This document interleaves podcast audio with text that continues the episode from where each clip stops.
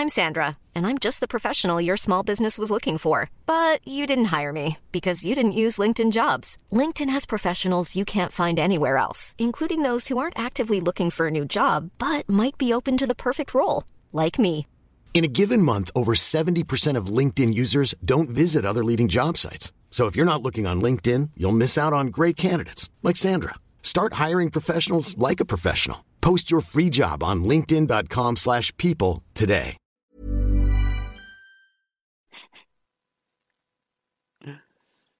Bonsoir et bienvenue dans le podcast Culture PSG du lundi 3 août 2020. Nous sommes là pour revenir ce soir sur la finale de Coupe de la Ligue gagnée 1-0 contre l'Olympique Lyonnais. Je ne sais pas trop si ça a démarré ou pas parce que j'ai des problèmes visiblement. Bon, bon, on va espérer que ça a démarré.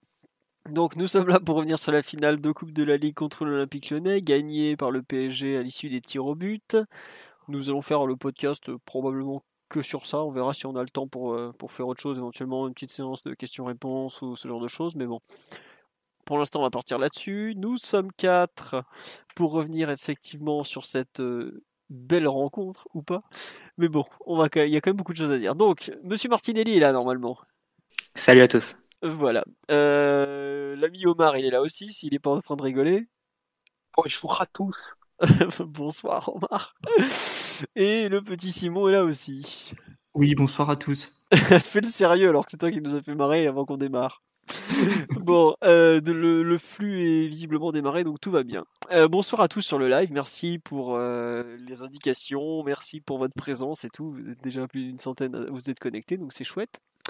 On va donc attaquer cette formidable finale de la Coupe de la Ligue, dont il n'y a pas, où il n'y a pas eu de buteur, puisqu'on s'est tapé un 0-0 en 120 minutes, il faut quand même le dire. Euh, ça s'est fini au penalty jusqu'au moment où Bertrand Traoré a raté le sien, ou plutôt a vu son, tir être arrêté par Kaylan Navas, avant que Pablo Sarabia ne transforme et envoie le PSG vers un quatrième quadruplé national. Euh, premier triplé pour Tourelle, effectivement, me dit-on sur le live, oui, mais on peut même parler de quadruplé, puisqu'il avait, il avait gagné le trophée des champions en août dernier en, en Chine, face au Stade Rennais. Le fameux pouls du match, je pense qu'il va être pour moi. Euh, bon, bah, ça, a été une finale euh, indécise.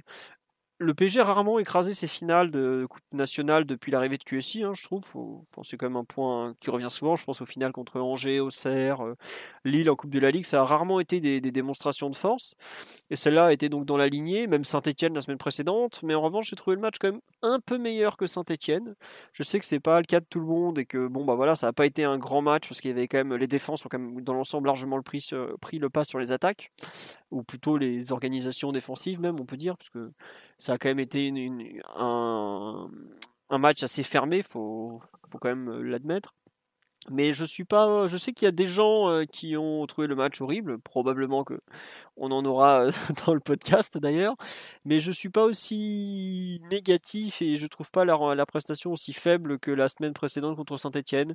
au niveau physique notamment, je trouve qu'il y, a- eu du mieux. Bon, après au niveau technique, ça a été un peu compliqué, mais j'ai préféré ce que j'ai vu ce vendredi soir à ce que j'avais vu le précédent. Alors attention, ça n'a pas été un bon PSG pour autant, même si le fait que Navas ait moins de travail que contre Saint-Etienne, je considère que c'est une bonne chose. Je, considère que pareil, le PSG a montré plus de bonnes choses que la saison, euh, la saison, la semaine précédente. Je pense notamment au fait que certains joueurs n'étaient pas complètement carbo après 60 minutes comme la, semaine dernière. On a vu des joueurs qui, certains avaient même du jeu en toute fin de prolongation. Euh, bon, c'était pas eu un excellent PSG, loin de là, mais je trouve la victoire quand même dans l'ensemble peut-être plus méritée que, Lyon, puisque Lyon a quand même eu très très peu d'occasions. Après, il y a quand même des états de forme, des performances individuelles et, et un rendu collectif qui laisse un peu euh, dubitatif. Mais je m'attendais pas à grand chose quand j'ai entendu la température au sol au moment du coup d'envoi. Donc j'étais pas, j'avais tellement peu d'attentes que finalement je pouvais difficilement être déçu entre les conditions et le, match précédent.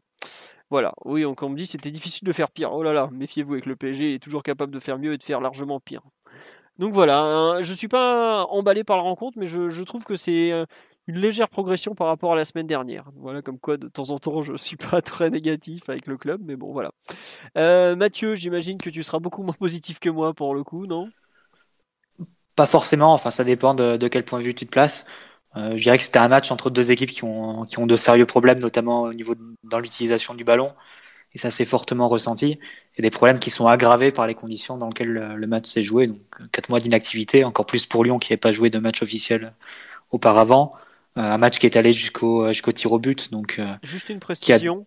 Lyon avait 15 jours de préparation en plus par rapport au PSG, parce qu'ils ont repris le 7 juin et nous le 22. Je trouve que ça s'est pas du tout vu par contre. Hein. Non, pas forcément. Mais après, c'est vrai que je pense qu'ils ont commencé, ils ont fait peut-être plus une période un peu plus longue d'entraînement différencié euh, chez eux. Nous, on a commencé un groupe après 3-4 jours. Peut-être qu'eux, ils ont, ils ont été un peu plus longs au démarrage. Mais c'est vrai que nous, on avait au moins le, le match officiel dans les jambes, euh, qui a sans doute été utile pour, pour tenir le match. Mais donc, euh, ce que je disais, donc, des équipes qui ont des problèmes de base euh, et qui les ont eu sur, sur l'ensemble de la saison et qui sont évidemment aggravés par, euh, par la chaleur, par les mois d'inactivité, par un, match qui s'étire sur, sur 120 minutes. Et, c'est fait que, et ça fait que, allez, à partir de la deuxième mi-temps et peut-être même un peu avant, le match a été à plus ou moins une parodie de foot. Hein. C'est des équipes qui produisaient pas grand-chose quand elles avaient le ballon et on, on sentait que l'une d'entre elles ne pouvait marquer que sur euh, une erreur de l'autre, euh, une perte de balle et ensuite une contre-attaque, ou bien sur un coup de pied arrêté à la rigueur, plus pour Lyon. Ou un exploit individuel. Ouais, voilà, ce genre d'action, mais c'est vrai qu'on voyait mal l'une des deux équipes déséquilibrer vraiment l'autre. C'était peut-être un petit peu plus le cas en début de match, un début de match qui a été marqué par, par une attitude plutôt agressive de Lyon. Quand je dis début de match, c'est vraiment les 10-15 premières minutes, c'est pas allé beaucoup, beaucoup au-delà.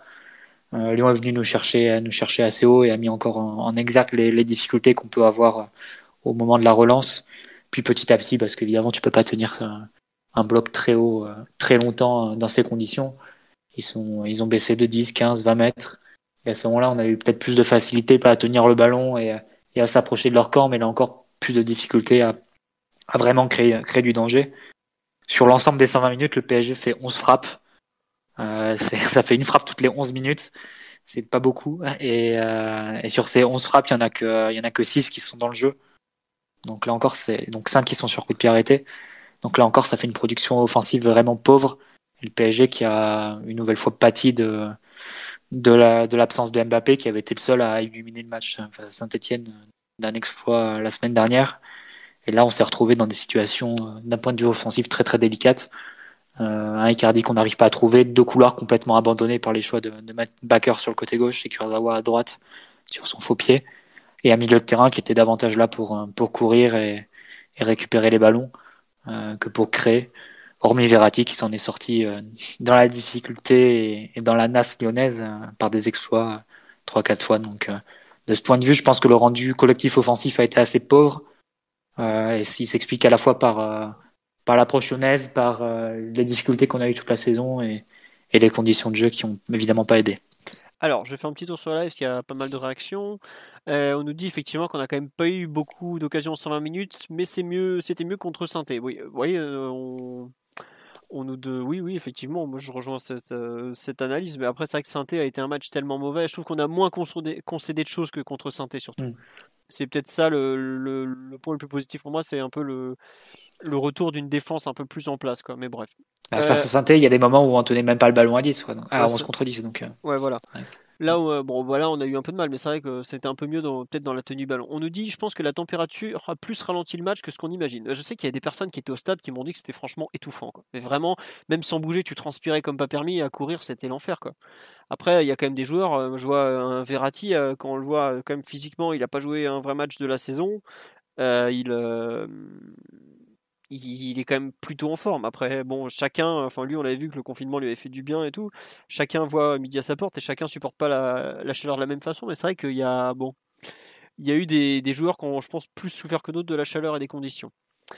Euh attendez, j'avais vu d'autres réactions, on nous dit aussi sur le live, une rencontre effrayante, j'avais peur qu'on se pète des joueurs. Alors je pense que ça c'était un peu vrai des deux côtés, parce que Lyon avait quand même une, euh, il y a un, quart, un huitième de finale retour Ligue des Champions une semaine après, et euh, malgré tout, euh, il y a quand même eu un engagement non négligeable. Enfin, il y a eu, je sais pas, ça vous a paru être un, un pseudo-match amical ou non? Moi j'ai trouvé que l'engagement était correct, quoi. Comme un vrai match, comme une finale en gros, même s'il y avait des limites physiques, non Simon? Non, je suis d'accord, c'est un match normal au niveau de l'engagement. J'ai pas vu de, j'ai pas vu une parodie de. Ouais, non, c'était pas un ou après sûr que c'était pas le traquenard comme Saint-Etienne euh, la semaine d'avant, mais non, c'était tout à fait normal. Ouais, alors on nous dit finale plutôt étrange, euh, ça on est bien d'accord. Très peu de sentiments de déséquilibre, deux équipes peu inspirées, des défenses plutôt en place et peu de peu de déstructuration. Euh, ouais, non, je pense que c'est effectivement un bon résultat, un bon résumé, pardon. J'ai du mal, excusez-moi ce soir. Simon, sur euh, la rencontre en, en général, qu'est-ce que tu en as pensé? Tu Vas-y, mon Ce qui m'a le plus marqué moi, au-delà du fait du changement de système, bien sûr, vu qu'il fallait s'adapter à, à l'absence de, de Kylian notamment, et peut-être aussi redensifier, tenter de redensifier le milieu qui avait beaucoup souffert d'isolement face à Saint-Etienne. Euh, c'est quand même j'ai trouvé que ça confirmait quand même beaucoup de difficultés avec le ballon, que ce soit pour ressortir euh, la balle sous pression, que ce soit au moment d'attaquer, que ce soit pour euh, créer des temps forts dans le, dans le camp adverse, même pour écrire un peu un, scénario de match, tenter qu'il y ait un plan de jeu. Donc euh, au final, je trouvais que ça donnait un football un peu, un peu compliqué, assez mal récité, très peu de moments forts, très peu d'occasions nettes, très peu de tirs dans la surface. Même si Neymar, évidemment, passe pas très loin d'ouvrir le score en première mi-temps, ça aurait tout changé on a quand même couru un peu après le danger euh, tout le match. Et surtout au fur et à mesure de, la rencontre, alors forcément il y a des, circonstances, il y a des, conditions pas faciles, mais c'était quand même euh, un rythme qui s'est un peu délité, une équipe qui était un petit peu perdue. Et, surtout, j'ai trouvé que c'était un peu euh, une verticalité très très mal appréhendée ce match-là. Dès le début du match, on a cherché à, beaucoup jouer long, beaucoup beaucoup passer, notamment par l'axe du terrain, évidemment, vu que les couloirs étaient un peu un peu stérile. Et, vraiment, de la première à la 120e, on a, on a été très très verticaux, mais de manière vraiment euh, un, peu, un peu bête et méchante, si je puis dire, où il y a eu au final assez peu de danger et surtout, euh, euh, on a perdu en compacité, mine de rien, et ça permettait à Lyon d'avoir aussi beaucoup d'espace pour progresser, parce qu'en général, dès qu'on balançait un peu le ballon devant, le ballon pouvait revenir dans notre camp à peu près aussi vite, et ça nous a causé du tort, surtout en fin de match, ça. Et donc vraiment, c'est ce qui m'a le plus marqué pendant le match. Et ouais, et dans ce que tu racontes, il n'y a pas aussi un. Moi, ça m'a choqué à quel point on a été euh, euh, mauvais techniquement sur les passes dont tu parles, les passes verticales. Je pense notamment à Verratti qui fait plusieurs exploits et qui après rate la passe. Même Neymar qui a raté quelques trucs, alors que techniquement, bon, bah, on sait que c'est le meilleur sur le terrain à chaque fois. Bah, on, en parlait déjà un peu du manque de repères, du manque de, de, de, tranchants techniques, de, de réussite. Mais c'est vrai que voir une équipe être aussi verticale et tenter un peu la passe décisive dès que tu as la balle dans les pieds avec euh, des appels en profondeur de joueurs qui sont pas forcément euh, tout à fait outillés pour ça. Je pense que Di Maria et Neymar notamment sont meilleurs si tu, les serres dans les pieds que si tu les serres dans l'espace. C'est vrai que j'ai vraiment pas bien compris l'animation offensive de ce point de vue-là. J'ai pas trouvé ça très adapté au match qui nous attendait. Et le fait de jamais pouvoir se poser un peu avec le ballon, euh, être un tout petit peu plus compact, tenir un peu le ballon dans le camp adverse, c'est vrai que ça m'a ça m'a un peu déconcerté. D'accord. sur le live, on nous dit que les situations chaudes venaient des accélérations de Neymar qui semblent monter en puissance sur le plan physique. Euh, oui, oui, bah après, euh, vu comme il est responsabilisé dans le jeu parisien, effectivement, euh, heureusement qu'il monte en puissance déjà.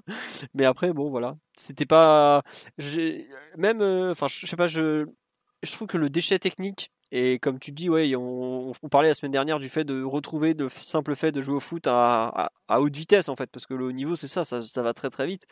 C'est encore quelque chose, je trouve, qu'on apprivoise. Et est-ce que ça explique les difficultés techniques, par exemple, d'un joueur comme Gay, ou même comme, euh, je trouve, euh, même Di Maria est pas non plus spécialement inspiré en ce moment Est-ce que c'est cette phase qu'on est en train de vivre? Euh, C'est possible. Après, je, je trouve aussi que par exemple jouer 120 minutes, c'est ce qu'on me dit sur le live, c'était peut-être une bonne chose. Ouais, possiblement, mais euh, on voit qu'il n'y a quand même pas grand-chose dans le moteur au bout de 60-70 minutes et que la, la prolongation, honnêtement, euh, elle n'a pas servi. Euh, bah, il y, a... eu des pépins surtout. Il y a eu? Des petites alertes à la cuisse, plusieurs joueurs. C'est un peu. non, on est... c'est pas série crack quand même, hein, physiquement. Ah oui, bah on fait les quatre changements, on les fait sur, sur Je suis pas sûr que ça, ça, a été positif pour l'équipe de, de jouer 120 minutes. Mentalement, sûrement d'arracher une victoire aussi difficile au péno et tout ça, qui est quand même un exercice où, tu es sous haute pression euh, mentale et aussi physique parce que tu es épuisé après 120 minutes. Mais hormis ça, je vois pas d'aspect très positif à pas avoir plié le match en, en une heure et demie. Non, ce qu'on nous dit sur les pénaux, c'est vrai que a été, la séance a été très bien maîtrisée, six tirs bien tirés et, euh, et un arrêt de Navas qui, était, qui, un Navas qui était très bien placé. Omar, sur euh, le match en général, avant qu'on passe un peu à la partie, euh, l'analyse plus collective, qu'est-ce que tu en as pensé, toi? Bah, vous, avez, résumé un petit peu tous les sentiments qui parcourent cette rencontre. L'essentiel, l'essentiel a été assuré, à savoir euh, gagner impérativement ce trophée. Euh, c'était hors de question de toute façon de, passer à côté de cet objectif-là. Euh, ça a été fait. Euh, c'est peu, c'est peu de le dire que ça a été un match extrêmement, extrêmement poussif, extrêmement vide en termes de, en termes de contenu, j'entends. Euh, qui confirme euh, et qui a mis en exergue certaines difficultés. Euh, Mathieu, Mathieu parlait tout à, tout à l'heure de, de l'aspect relance. Euh, de certaines individualités aussi qui, qui paraissent peiner pour, pour retrouver leur, leur meilleur niveau, euh, d'une équipe un peu désagrégée par certains moments où, où c'est bah, on est très tributaire d'exploits euh, qu'il faut renouveler hein, dans plusieurs séquences pour pouvoir construire des choses. Je pense aux sorties de pressing de, de Verratti quand je dis ça, qu'on applaudit tous, mais qui, qui, sont tellement répétitifs que ça devient anormal et que ça en dit long sur, euh, sur la santé du PSG sous pression, à ce que Neymar est obligé de faire pour créer un petit peu d'allon offensif. Donc euh, tous ces aspects-là te rassure pas forcément à, à, 10 jours d'un quart de finale de, Ligue des Champions. Maintenant, il y a, y a plus qu'à espérer que ben, les, les, 120 longues minutes fassent une opposition lyonnaise que j'ai trouvé plus intéressante que, que ce qui, non, ce qui en était dit de la part même des, des supporters de, de, Lyon. On pourra peut-être parler de, de, ce 3-5-2 d'influence un peu gaspérinienne que nous a proposé euh, Garcia, euh, qui nous a quand même malgré tout préparé à des choses qu'on pourrait retrouver contre, contre l'Atalanta. Donc il y a des choses intéressantes dans ce match, dans, dans ce que Lyon nous a proposé, mais on est encore loin du compte de ce que le, le PSG devrait être capable de, de proposer et fera dans, dans quelques jours. Bah vas-y, euh, si tu veux développer sur le, système défensif lyonnais notamment qui nous a été opposé, parce que j'en ai un peu parlé sur le site, c'était dimanche après ou samedi, je sais plus, bref. Et euh, il y a quand même effectivement une euh, Garcia qui avait entre guillemets vendu un Lyon qui allait se mettre derrière sans le ballon, tout ça, a finalement proposé une approche quand même très agressive par rapport à ce à quoi on s'attendait. Hein. Notamment, notamment en première, en première période, sur, euh, sur environ 25, euh, sur les 25 premières minutes. Il y a effectivement les Lyonnais qui vont, chasser très haut sur le terrain avec euh, plusieurs prises individuelles sur des joueurs défensifs notamment, prise individuelle sur Verratti, prise individuelle sur Marquinhos, sur, Kipembe, parce qu'on on sait, et c'est un secret pour personne, que l'essentiel des, mécanismes de relance, enfin si on peut appeler ça des, mécanismes, vont passer autour des pieds de, de Verratti et vont s'orienter côté ballon, euh, le, vont orienter le ballon côté gauche, donc euh, vers Neymar et vers Kipembe. Et les Lyonnais ont essayé de bloquer ça, ça a créé un espèce de, désert de Gobi à droite où on a, bah, on n'a pas de joueurs activables tout simplement pour, euh, pour relancer. Ça a permis à Lyon de mettre euh, de la densité, d'être très, très, très agressif. Euh, je pense à Cacré, notamment quand, je dis ça, qui a essayé de couper, couper assez vite les actions. Et ça, pour le coup, c'est pas dû au hasard. C'est clairement, c'est clairement quelque chose que je pense Garcia avait étudié de, de ce que Puel avait fait, avait fait la semaine précédente et ça ressemble pour le coup à, des choses qu'on pourrait retrouver, euh, notamment, euh, notamment dans les, dans les projections des joueurs de côté de l'Atalanta et euh, aussi des défenseurs centraux qui sont capables ben, de, de très très haut, mais qui ont eux une capacité aussi à conduire le ballon et à, et à faire des passes à l'intérieur plus, plus prononcées que, que ce que fait Marcelo, euh, qui ben, lui jouait très souvent très long euh, pour, pour trouver de paille et, de paille et Dembélé dans les positions les, les plus avancées.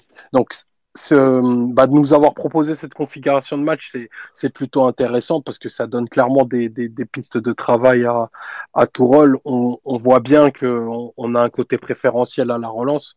Enfin, si on peut appeler ça un côté préférentiel, mais on arrive à activer le côté gauche et qu'à droite, on n'y arrive euh, absolument pas.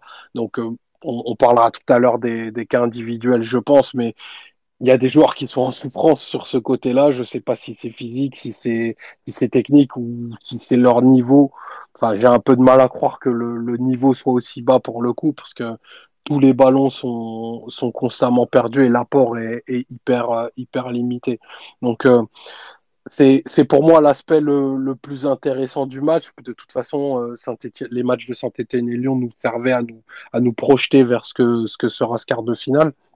Mais là, pour le coup, euh, les, les similitudes offertes étaient, étaient intéressantes et on a vu que bah, on, on avait, on avait peu ou pas de profondeur quand, Mbappé était pas là et que bah, les, les, appuis, euh, les appuis vers l'avant sont quasiment euh, inexistants. Je pense à Icardi quand je dis ça, qui a une position moyenne encore plus basse que lors du match euh, dans le de, de, Saint-Etienne et qui a un apport extrêmement, extrêmement limité et limitatif aujourd'hui. Avec le ballon, la position moyenne d'Icardi, c'est dans le rond central. C'est-à-dire qu'il bah, est, il est plus bas que Gay quand même. Non mais oui, c'est. Enfin, euh, on en parlait, on en parlait lundi dernier. Mathieu disait, euh, c'était pas que pour la vanne que c'est à cause des des, des remises en jeu, mais aussi aussi parce qu'il devait faire de l'huile un peu avec la chaleur qu'il faisait. Mais euh, aujourd'hui, c'est, enfin, on peut on peut légitimement se poser la question de l'utilité d'un d'un profil comme Icardi dans le 11, dans une équipe qui a pas de profondeur euh, qui a des difficultés à ramener le ballon dans la surface. Et quand tu vois l'activité que qu'il t'offre, enfin, comme dirait un célèbre philosophe d'internet, la question est vite répondue. le problème, c'est d'Icardi. Je pense qu'à ce stade, il englobe, euh, il dépasse, on va dire, la figure d'Icardi. Englober, c'est le bon mot, je pense. non, je, vais dire dépasser plutôt. Il dépasse la, figure d'Icardi, euh, dans le sens où évidemment l'Argentin doit, doit faire plus dans les situations où on est pressé, il doit, il doit faire attention à venir plus proche de, l'équipe, raccourcir le bloc équipe et se proposer en soutien, en appui. Pas forcément d'ailleurs pour, pour garder le ballon, mais ne serait-ce que pour obtenir des fautes, et, etc. Juste pour faire remonter le bloc. C'est vrai qu'il le fait pas assez. Mais je pense que si tu te projettes sur la phase offensive en elle-même, c'est-à-dire quand le Paris a le ballon dans, dans le camp adverse, là je pense que ça dépasse vraiment Icardi parce que je me, je me suis amusé à, à regarder les, euh, les stats de nos attaquants, de nos numéros 9, donc Icardi ou Cavani sur l'année 2020, et regarder leur nombre de tirs. Et si tu regardes donc euh, les matchs de Ligue 1 et de Ligue des Champions, puisque c'est ces matchs-là sur lesquels on a les, on a on a les stats et, c'est aussi les matchs les plus significatifs parce qu'on on aligne à chaque fois des équipes compétitives et, avec Neymar, Mbappé, etc. En moyenne, on fait 15 frappes par match sur les matchs de, de Ligue 1 et de Ligue des Champions sur 2020, plus les deux coupes qu'on a joué euh, cette semaine et la semaine dernière. Et sur ces 15 frappes, notre numéro 9, donc Icardi ou Cavani, en moyenne, il, en fait 2,5. Donc ça veut dire clairement que tu n'arrives pas à trouver ton numéro 9. Ton numéro 9, c'est un peu celui qui prend les miettes de l'équipe. C'est celui qui est très très peu touché et très peu, euh, comment dire, concerné par, euh, par le jeu offensif de l'équipe. Et si tu regardes même spécifiquement Icardi, sur l'ensemble de la saison cette fois, et tu regardes sur WhoScored, euh, il est en moyenne à 1,8 tirs par match. Ce qui est assez fort parce qu'il arrive à en convertir globalement 0,8 par match. Il est à 0,8 par match quand il joue. Donc euh, il a des stats qui, sont euh, presque anormales comparées au peu de fois où on arrive à le trouver. Et juste pour mettre en perspective, 1,8 tirs par match pareil pour Icardi cette année au PSG, en Ligue 1, en Ligue des Champions. c'est l'équivalent de sa pire saison à l'Inter. À chaque fois, à l'Inter, il était à 2,5 tirs par match, 2,5, 3 tirs par match. Donc globalement, on arrive à le trouver deux fois moins que, que ce qui était le cas à l'Inter. Et je pense que ça s'explique un peu, un peu naturellement. Déjà, t'as pas de jeu dans les couloirs. Je pense qu'on peut l'acter. Et ça a été encore plus visible sur le match. Du jour, C'est ça, ça a été encore plus visible sur le match euh, face à, face à Saint-Etienne. On parlait des positions moyennes, mais Kurzawa et, et Bakker, tu regardes, ils sont dans nos 30 mètres. Donc, euh, on a fait des joueurs 4 centres en première mi-temps. Voilà, et je crois qu'il faut attendre aussi. Peut-être qu'Herrera en fait un ou deux quand il. Il y en a un quand il rentre direct. Ouais. Mais si tu veux, il est dangereux là, ouais. Bah, si tu veux, là, je comprends pas le choix de Tourelle sur un match comme vendredi, par exemple, parce que là, pour le coup, ça s'appelle mettre en difficulté tes joueurs et mettre en difficulté ton équipe. Parce que Kurzawa, sur son faux pied, tu sais que même si tu le trouves lancé, par exemple, bah, il va forcément vouloir se remettre sur son pied gauche quand il aura le ballon, donc il va perdre l'avantage qu'il aura acquis. Et ensuite, bah, avec, euh, comme ici en faux pied, il n'aura pas d'autre choix que de faire une passe en retrait. Et Backer, tu sais aussi que c'est pas le profil de, latéral à, dédoubler. Donc de ce point de vue, tu, tu te coupes de des couloirs. Tu rends beaucoup plus facile la défense sur, euh, sur Neymar et Di Maria, évidemment, parce que comme ils n'ont pas d'options qui fixent sur les côtés, et euh, forcément ils doivent, ils doivent attaquer sur des espaces beaucoup plus réduits, les attaquants, les défenseurs adverses peuvent plus se focaliser sur eux. Ils n'ont pas à gérer les, éventuels appels de, de latéraux, de latéraux parisiens. Et, et c'est ainsi que ton attaque devient, devient beaucoup plus prévisible. Et c'est aussi ainsi que, que, ton numéro 9, tu peux jamais, tu peux jamais le mettre en situation de marquer ou, ou même de frapper. Et sur le match face à Saint-Etienne et face à Lyon, Icardi, donc il fait deux frappes face à Saint-Etienne et il fait zéro frappe, euh, il fait zéro frappe vendredi dernier. Donc ça montre bien, je pense, une incapacité un peu générale de l'équipe à mettre en condition ton numéro 9. Et au fond, sur l'année 2020, euh, c'est logique que les joueurs qui s'en, qui s'en tirent le mieux, entre guillemets, soit Neymar, soit Mbappé, soit Di Maria. C'est-à-dire des joueurs très autosuffisants qui n'ont pas vraiment besoin d'assistance et de soutien pour, euh, pour se mettre en position de frappe. Mais si tu regardes les stats sur, euh, sur l'année 2020, donc, euh, ton attaquant, il fait en moyenne entre 1 et 2, deux frappes par match. Donc, euh, une et deux frappes par match. Donc, c'est, vraiment très, très peu. Et je prenais les, les stats de frappe tout à l'heure en disant qu'on avait, on avait tiré 11 fois face à Lyon. Mais c'est, mais hormis des matchs un peu, un peu fous en Ligue 1, évidemment, comme Bordeaux, comme Dijon, par exemple. Amiens, le match retour, ouais, Amiens. Le match retour face à Dortmund, tu frappes 8 fois hein, dans tout le match. Donc là encore, t'es, t'es dans la moyenne d'une frappe tous les, tous les 11, 11 minutes. Euh, au match aller face à Dortmund, tu frappes que 10 fois. Euh, bon, je pense qu'on a une équipe qui a quand même du mal à, se créer deux occasions. Ça vient de, de l'apport des latéraux qui est inexistant, qui place en, en difficulté aussi ses joueurs offensifs. Ça vient d'un milieu de terrain évidemment qui ne soutient pas. Et ça vient aussi d'attaquants qui sont, qui sont isolés, qui doivent démarrer les actions hyper basses. Et c'est l'exemple de Neymar qu'on a vu vendredi. L'action où il fait, euh, où il fait la frappe, il fait la, le coup de tête qui est repoussé par, par Lopez, c'est une action qui démarre, je sais pas, dans ses 40 mètres. C'est avec un, bel enchaînement euh, de backer pour le coup. Ouais, pour le coup, pour le coup, backer impliqué dans un dans un 1-2 ou dans un double 1-2. Et euh, mais tu vois tout, tout ce qu'il doit faire, il doit remonter de terrain presque tout seul pour euh, pour réussir à se procurer une occasion. clairement, il y a quelque chose qui qui va pas et, et si tu dois te projeter par rapport à l'Atalanta, si Mbappé revient pas, tu, enfin, je vois pas sur quel type d'action en fait tu peux tu peux réussir à marquer un but en fait. T'as pas vraiment, euh, c'est vraiment que des actions isolées, accidentées, euh, des récupérations évidemment, de, éventuellement de, ballons et ensuite des contre-attaques assez rapides. Mais il n'y a pas vraiment d'action type ou de, je parle même pas de mécanisme, de schéma ou de circuit, hein, mais juste d'action type, de routine entre guillemets de, de l'équipe pour se mettre en position de frappe. Et c'est, je pense, un vrai souci et qui, pénalise euh, Icardi ou même Cavani auparavant, au-delà de, de ses insuffisances à lui. Quoi.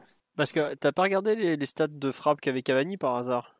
Si, Bah si, si, je les ai. J'ai les sur l'année 2020. Ouais. Euh, bah Cavani il fait euh, il fait six frappes face à Bordeaux par exemple. euh, le, le, match où il termine à un but. Le dégueulasse 4-3 là où il y avait tout acheté. Ouais non ouais c'est ça exactement le match après après Dortmund. Mais sinon c'est extrêmement euh, comparable face à Dortmund au retour il fait deux frappes. Dijon où on enchaîne Cavani et Cardi c'est trois frappes sur 23. Lyon où on enchaîne Icardi et Cavani, deux frappes sur 16. Euh, qu'est-ce qu'il y a d'autre euh, Icardi et Cavani face à Montpellier. Euh, entrée en jeu les deux, deux frappes sur 20. Monaco, une frappe sur 13 pour les deux. Enfin, tu vois, c'est ce genre de, de stats qu'ils ont. Ils sont, ils sont très très peu impliqués. Tu n'arrives pas du tout à jouer avec eux et à, et à, te mettre en situation de créer des occasions pour que des finisseurs qui sont quand même assez exceptionnels, et je pense notamment à Icardi qui est peut-être plus régulé dans la finition que Cavani, euh, on n'arrive pas à leur donner des munitions et c'est assez con parce que enfin c'est assez assez dommageable hein. parce que à ce moment-là bah, autant le retirer du terrain et mettre je sais pas un défenseur de plus, si tu veux bétonner ou un milieu de plus si tu veux construire Ouais, ouais, non mais après c'est vrai que je trouve que tu as raison de parler du choix des, latéraux parce que tu as l'impression aussi bien contre Saint-Etienne que contre Lyon. Enfin moi j'ai cette impression qu'on fait des compos un peu au physique quoi.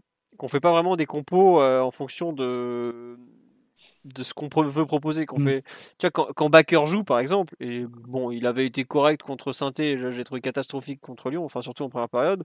Euh, c'est enfin, tu vois clairement que lui, physiquement, il est prêt, quoi. Et je pense que s'il joue, c'est parce que bah, contrairement au poste d'arrière droit où bah, bon, Meunier est plus là, euh, Dagba et, et comment dire, et, forfait et Kerrer était incertain, t'as plus de joueurs quand et t'as besoin de donner du temps de jeu à Kurzawa mais tu, tu peux visiblement on n'était pas trop sûr de lui et d'ailleurs a raison puisqu'il s'est pété au bout de 60 minutes quoi. Ah, euh... t'avais quand même la solution Herrera et t'avais même Pembele parce que rappelez-vous quand même Tourelle lors de son premier trophée des champions, il met Dagba et Ensuki sur les côtés. Aujourd'hui, est-ce qu'il referait ce choix-là? Euh, Moi, je suis pas sûr que. Enfin, je pense que Tourelle a quand même évolué dans ce, dans ce sens-là et, euh, et aujourd'hui, peut-être qu'il ferait pas forcément les mêmes choix, les mêmes, il aurait pas forcément le même courage qu'à l'époque. Ah, je suis pas sûr que ce soit pour le coup là, sachant qu'il a quand même une énorme comment dire pression derrière. Enfin, il y a une énorme une énorme rencontre qui arrive. Tu vois, il, il prépare. Là, là son choix, il, final, au final, il, il, revient à te couper des deux couloirs. Quoi. Ah oui, non, je suis d'accord que le, le, choix était pas bon, mais j'ai pas l'impression qu'il donnait une. Euh, enfin, j'ai l'impression qu'il a fait des choix physiques par rapport à la suite. À savoir, euh, bah, tu donnes du temps de jeu à Kurzawa, même si c'est dans une position où il y a. Bon, Cocu, il a fait plutôt des bons matchs à droite, mais bon, ça là, ça a été moins bon. Et en fait, tu, tu, fais du bricolage, quoi. Mais étant donné qu'il compte pas sur Pembele à, court terme pour jouer la Ligue des Champions, que Baker a un peu plus de repères avec le groupe, il, a, il, prend, il fait, il fait, entre guillemets, il choisit ses latéraux au, physique, quoi.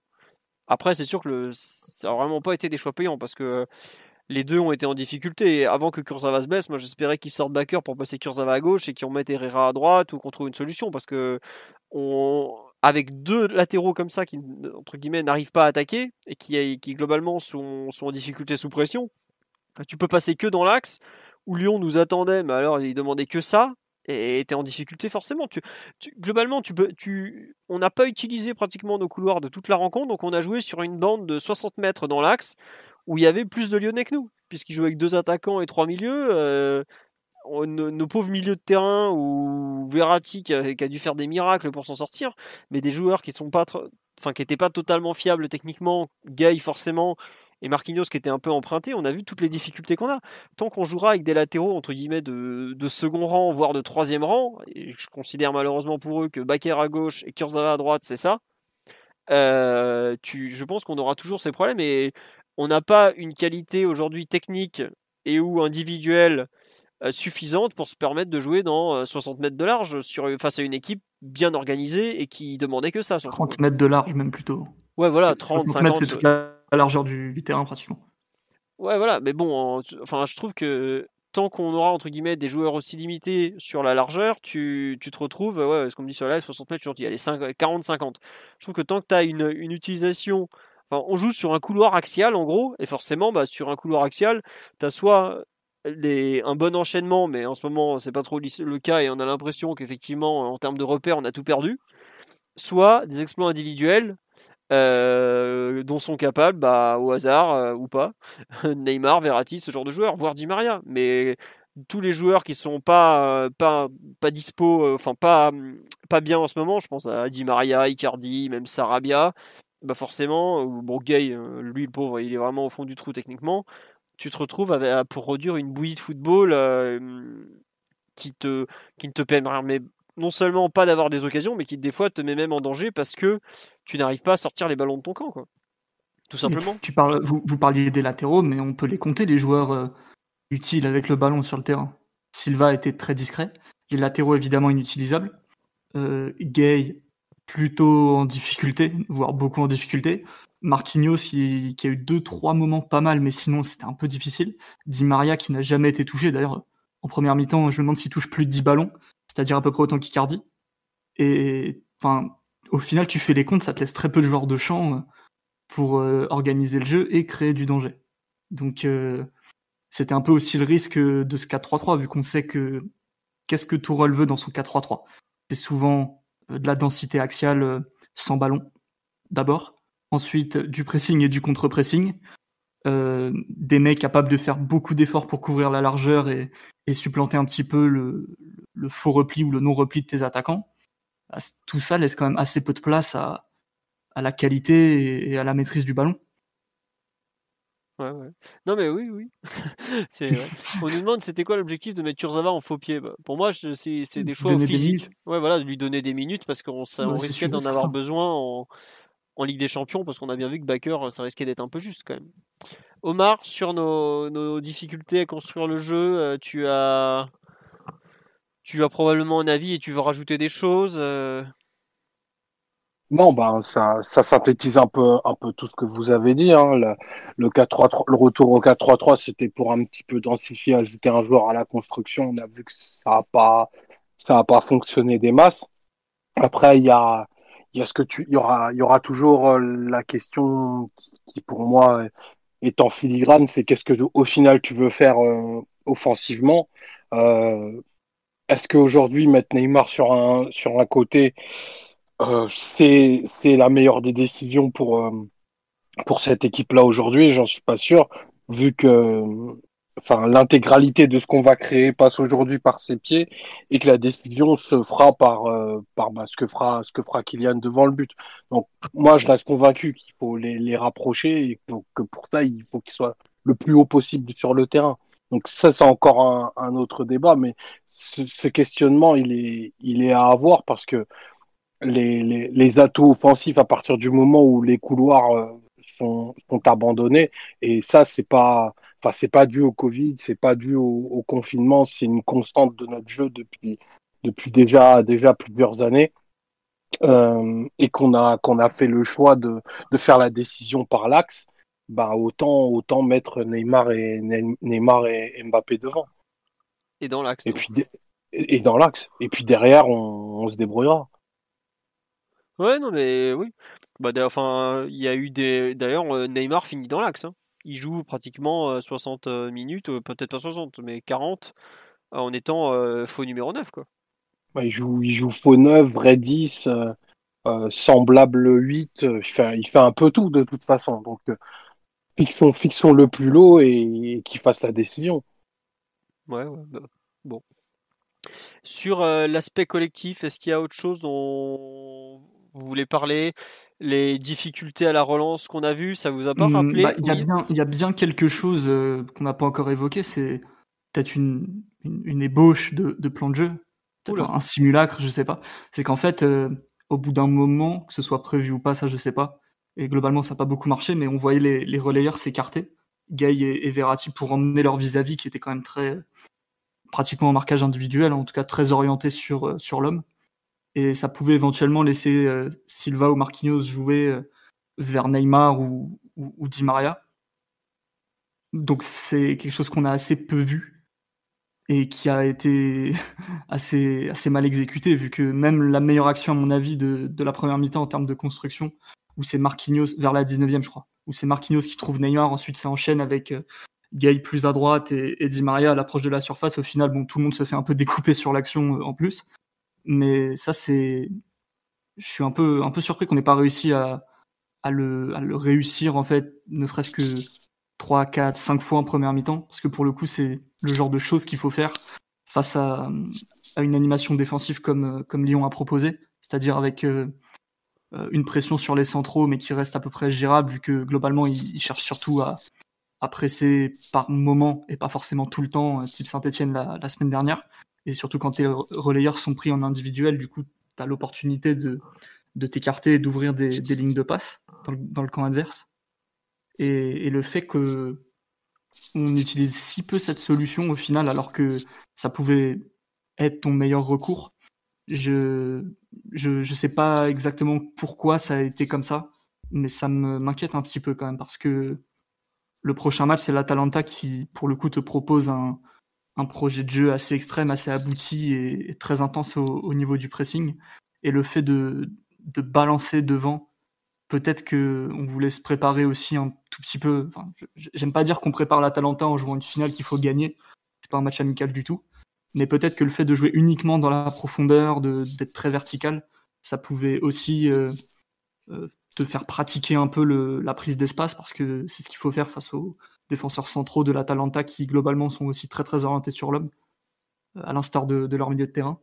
Donc euh, c'est vrai que c'est ce, cet embryon de, de, plan avec le ballon, de mécanisme qu'on a au final assez peu vu.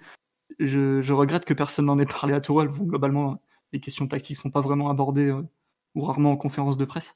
Et il répond rarement aussi. Et en plus, il répond bien ce qu'il arrange. Donc euh, ça, me, ça, me, laisse quand même beaucoup de doutes sur euh, qu'est-ce qu'on a envie de, de faire avec euh, le ballon, mais surtout cette équipe. C'est important que tu cites cette. Ouais, ouais dis-moi. Non, juste, c'est important que tu cites cette solution. Désolé de te couper, Simon. Mais c'est parce que c'est exactement ce que fait l'Inter sur le match de, de, de l'Atalanta ce week-end. C'est les deux relayeurs, Barella et, et Gallardini s'écartent et ça mhm. ouvre la passe directe vers Lukaku. Pour le, coup, nous, c'était plutôt Neymar que Lukaku, qui est encore différent. Mais là où l'Inter a fait un, peu un, ballet, un récital de football, nous, c'était quand même bah, très, la très La différence, c'est que l'Inter le fait à tous les matchs. à tous les matchs, tu vois Barella et tu vois les deux relayeurs, donc ça peut être Sensi, ça peut être Gallardini, ça peut être qui tu veux, euh, qui s'écarte et qui, et qui ouvre cette ligne de passe directement vers les deux attaquants et ensuite se mettent en place les, les combinaisons rapides entre Lukaku et Taro. voilà, les renversements de jeu avec le piston, etc. Ce qu'on a vu, ce qu'on a vu ce week-end et ce qu'on voit à tous les matchs de l'Inter. Ça, Paris, la rigueur, je, ne sais même pas si c'est si quelque chose de voulu parce qu'à mon avis, c'est plus une tendance des joueurs, en particulier de Verratti, c'est quand il joue à gauche, il aime s'écarter, bah, un peu à la façon d'Anthony Cross par exemple euh, qui mm. joue dans, dans, cette même position. Il aime s'écarter. Pourquoi? Parce que ça lui permet de s'ouvrir le terrain dans l'axe. Euh... Après, Gay le faisait, mais lui vraiment pour ouvrir des lignes de passe plutôt. Donc voilà. Bah, après, est-ce que ça sera quelque chose qui sera creusé en vue de, de l'Atalanta? Mais je sais pas. Mais c'est vrai que l'Inter l'a fait et le fait beaucoup plus naturellement parce que c'est quelque chose qui travaille euh, semaine après semaine et qui, qui développe un match semaine après semaine. Donc euh, de ce point de vue, c'est c'est vrai que tu compares les deux, les deux rendus, c'est pas, pas tout à fait la même chose. Bah, Et les deux équipes s'en sortent, s'en sortent assez différemment face à la pression. Ah, ce sont deux approches même du métier d'entraîneur qui sont complètement différentes. Euh, les, circuits de passe travaillés de Conte, c'est sa marque de fabrique, alors que Tourelle est pas a jamais forcé les circuits de passe. Euh, au contraire, il donne des positions et après les mecs sont, sont, plutôt très libres dans leur choix. Trop en ce moment, je dirais même. Ah, ils le sont, ils le sont plus à Paris qu'ils ne l'étaient à Dortmund où Tourelle était plus vu que comme quelqu'un de l'école Guardiola qui, qui, fixe les positions. C'est parce qu'il joue en Allemagne aussi. En Allemagne, c'est pas. C'est C'est vrai que c'est pas. C'est vrai que dès que t'es un peu différent en Allemagne euh, par rapport à la culture, c'est. Voilà. on, a, on a eu parfois du jeu de position euh, à Paris avec Tourelle, parfois même très très strict. Type euh, bah, United, le match retour au Parc des Princes, où là c'était vraiment le 3-4-3 de position, avec les, les centraux qui s'écartent, beaucoup de, beaucoup de trucs euh, visiblement travaillés, vu que globalement, il n'y avait pas de souci pour, pour faire circuler le ballon, même à un rythme assez soutenu. C'est des choses qu'on voit, qu'on voit plus du tout, ou alors pour des mauvaises raisons. C'est-à-dire la possession défensive pour euh, t'abaisser le rythme. Mais Simon, il n'y avait pas Neymar et tout ça. ça on a travaillé, on a pris 3 à la maison contre des biquettes. Maintenant, on a décidé de faire la fête et on verra ce qu'il advienne. Et puis, ça marche, tu vois, regarde.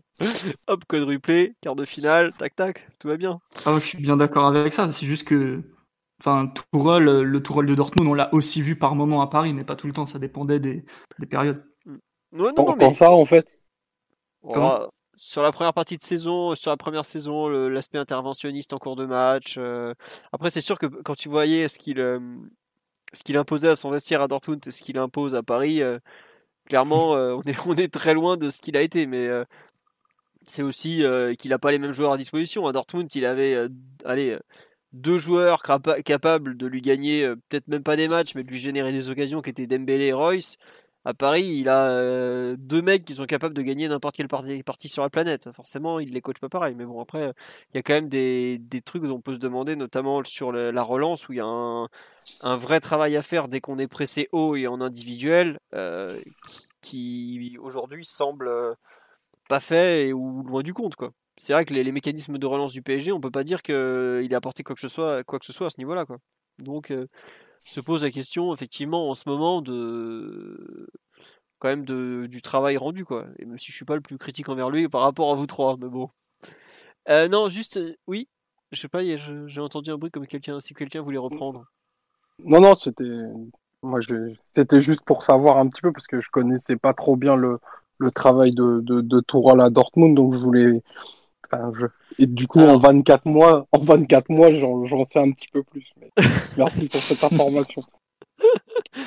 Écoute, il a gagné le seul trophée du Borussia depuis le titre 2012. À partir de là, bon... Est-ce que ça, te confirme deux trois trucs sur Ousmane Dembélé notamment à quel point... un, joueur, un, joueur, absolument génial. Il lui a donné une carrière pratiquement.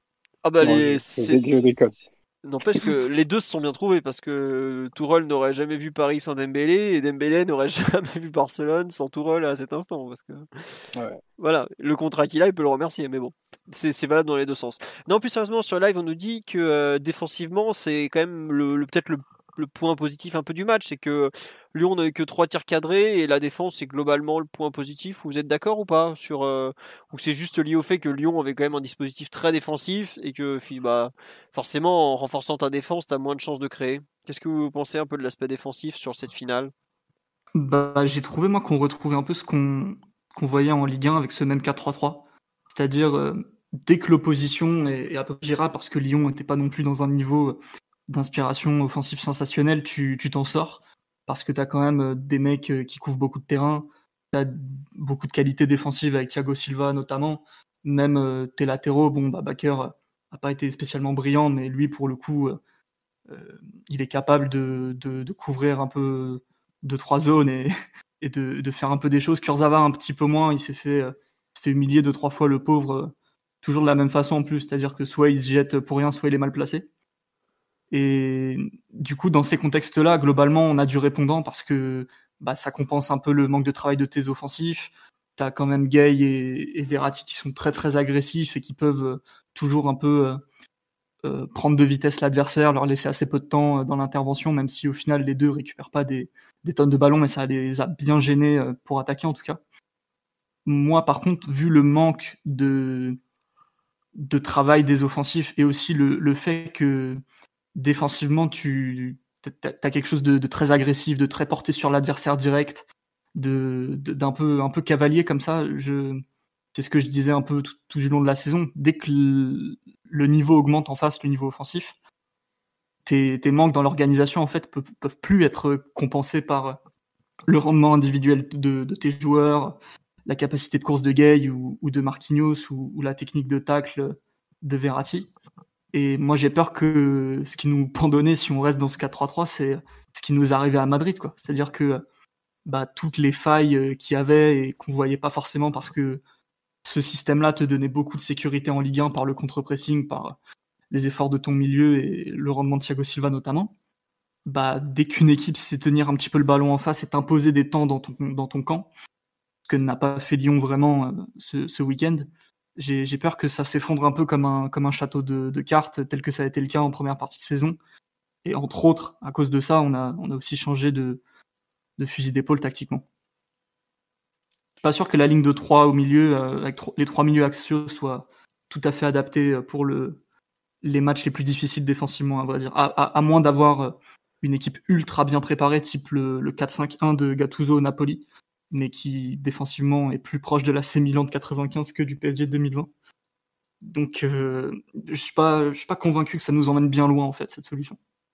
Ouais, pour toi c'est il y a trop de, de failles finalement qui apparaissent euh, dans la structure en fait. Il y a, y a, des repères défensifs qui sont un peu trop flous à mon avis et des espaces qui qui peuvent apparaître euh, qui sont compensés tant bien que mal là parce que tu as les joueurs pour mais bah, on l'a bien vu au Bernabeu, euh, dès qu'une équipe savait un peu euh, jouer rapidement dans le camp adverse, il n'y avait, plus rien. Quoi.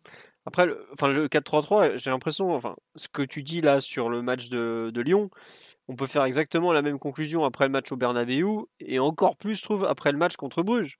Enfin, les deux matchs contre Bruges, on les joue en 4-3-3 et on est en souffrance totale parce qu'ils nous mettent pressing, euh, marquage individuel, pressing haut et on n'arrive pas à sortir un ballon. Quoi. Ce 4-3-3. Ah, c'est le, best-of. C'est les ah, difficultés avec ballon plus le, les failles défensives éventuelles.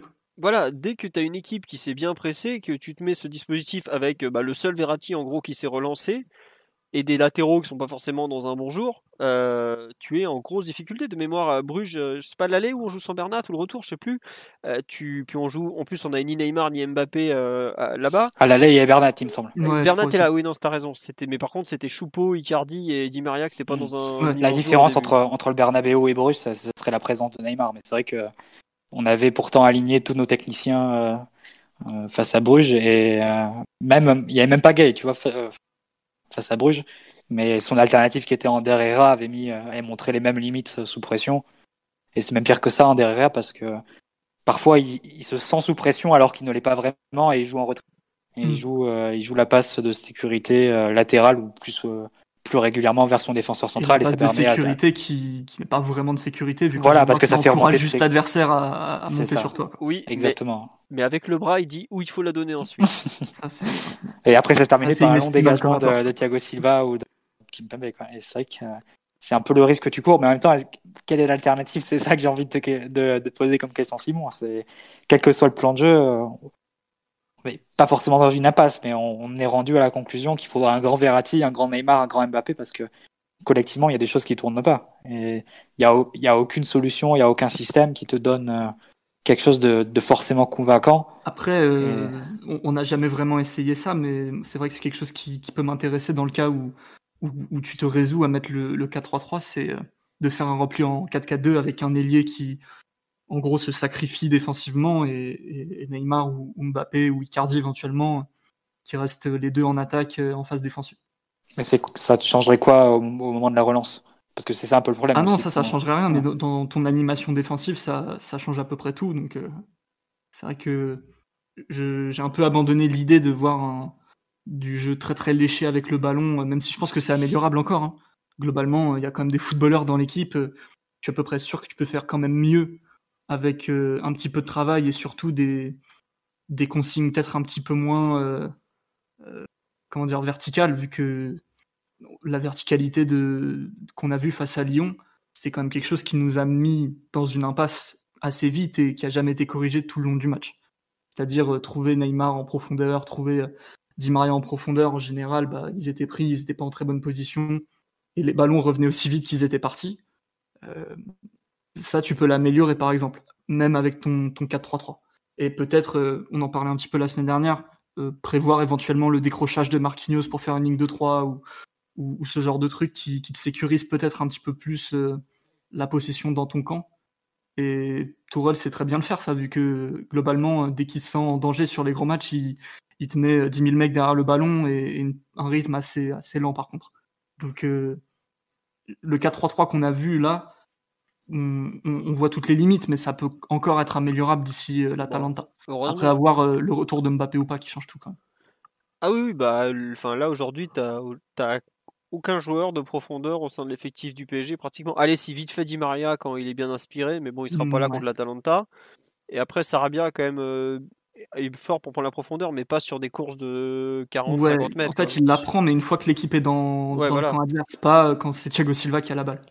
Contrairement à Mbappé, euh, par exemple. Ah oui, c'est sûr qu'un appel de Mbappé, puis déjà un appel de Mbappé, il te met toute la défense sur le reculoir et il te crée un espace monumental, quoi. Donc oui, mais après évidemment, tu, tu remplaces pas un joueur comme Mbappé euh, comme ça. C'est un joueur qui a aucun équivalent au monde, il faut bien, faut bien se le dire. Voilà. Donc bon, après, ce qui est marrant, quand, enfin, on arrive un peu toujours à la même conclusion, à savoir que on a, on a de certitude absolue dans aucun des deux systèmes dans lesquels on a joué ces dernières années, parce que bah il y en a un, le 4-3-3, qui te met des problèmes de relance quand tu n'arrives pas à jouer haut et qui et à étouffer l'adversaire et ton 4-4-2 où des fois tu as beaucoup de distance entre les lignes, tu as des attaquants qui sont très responsabilisés pour défendre alors que c'est pas trop leur truc, et tes deux milieux axiaux sont en souffrance euh, assez rapidement quoi. Mais on n'a pas trouvé ce point d'équilibre depuis deux ans. Alors est-ce que c'est parce que l'effectif est pas forcément bien construit? Est-ce que c'est parce que tous les joueurs n'ont pas été suffisamment longtemps en forme et tout ça? C'est un débat de, fond qu'on a euh, pratiquement après chaque mauvais match quoi, où on n'arrive pas justement, on perd ce point d'équilibre qui te permet de basculer de bonne à très bonne équipe et qui fait de toi un vrai, euh, un vrai comment dire, concurrent euh, de très très haut niveau. Mais euh, on n'est pas les seuls. Hein. Il y a des équipes européennes qui aujourd'hui ont cette notion d'équilibre parfaite. tu les, je parle des équipes vraiment top niveau, hein, où tu as le talent individuel plus l'équilibre collectif. Tu as pratiquement aucune. Tu as quoi? Peut-être le Bayern actuellement? Il y avait le Bayern, et, enfin Liverpool est sorti, mais c'était un Ouais, voilà. Mais regarde, même Liverpool, ils ont quand même perdu deux matchs sur les deux huitièmes de finale, ils les paument quand même. Rien que ça, c'est pas rien quoi. Le Cholismo. Euh, Après, oui, le Cholismo. Oui, je suis pas, d'accord. Rudy Garcia euh, Ismo.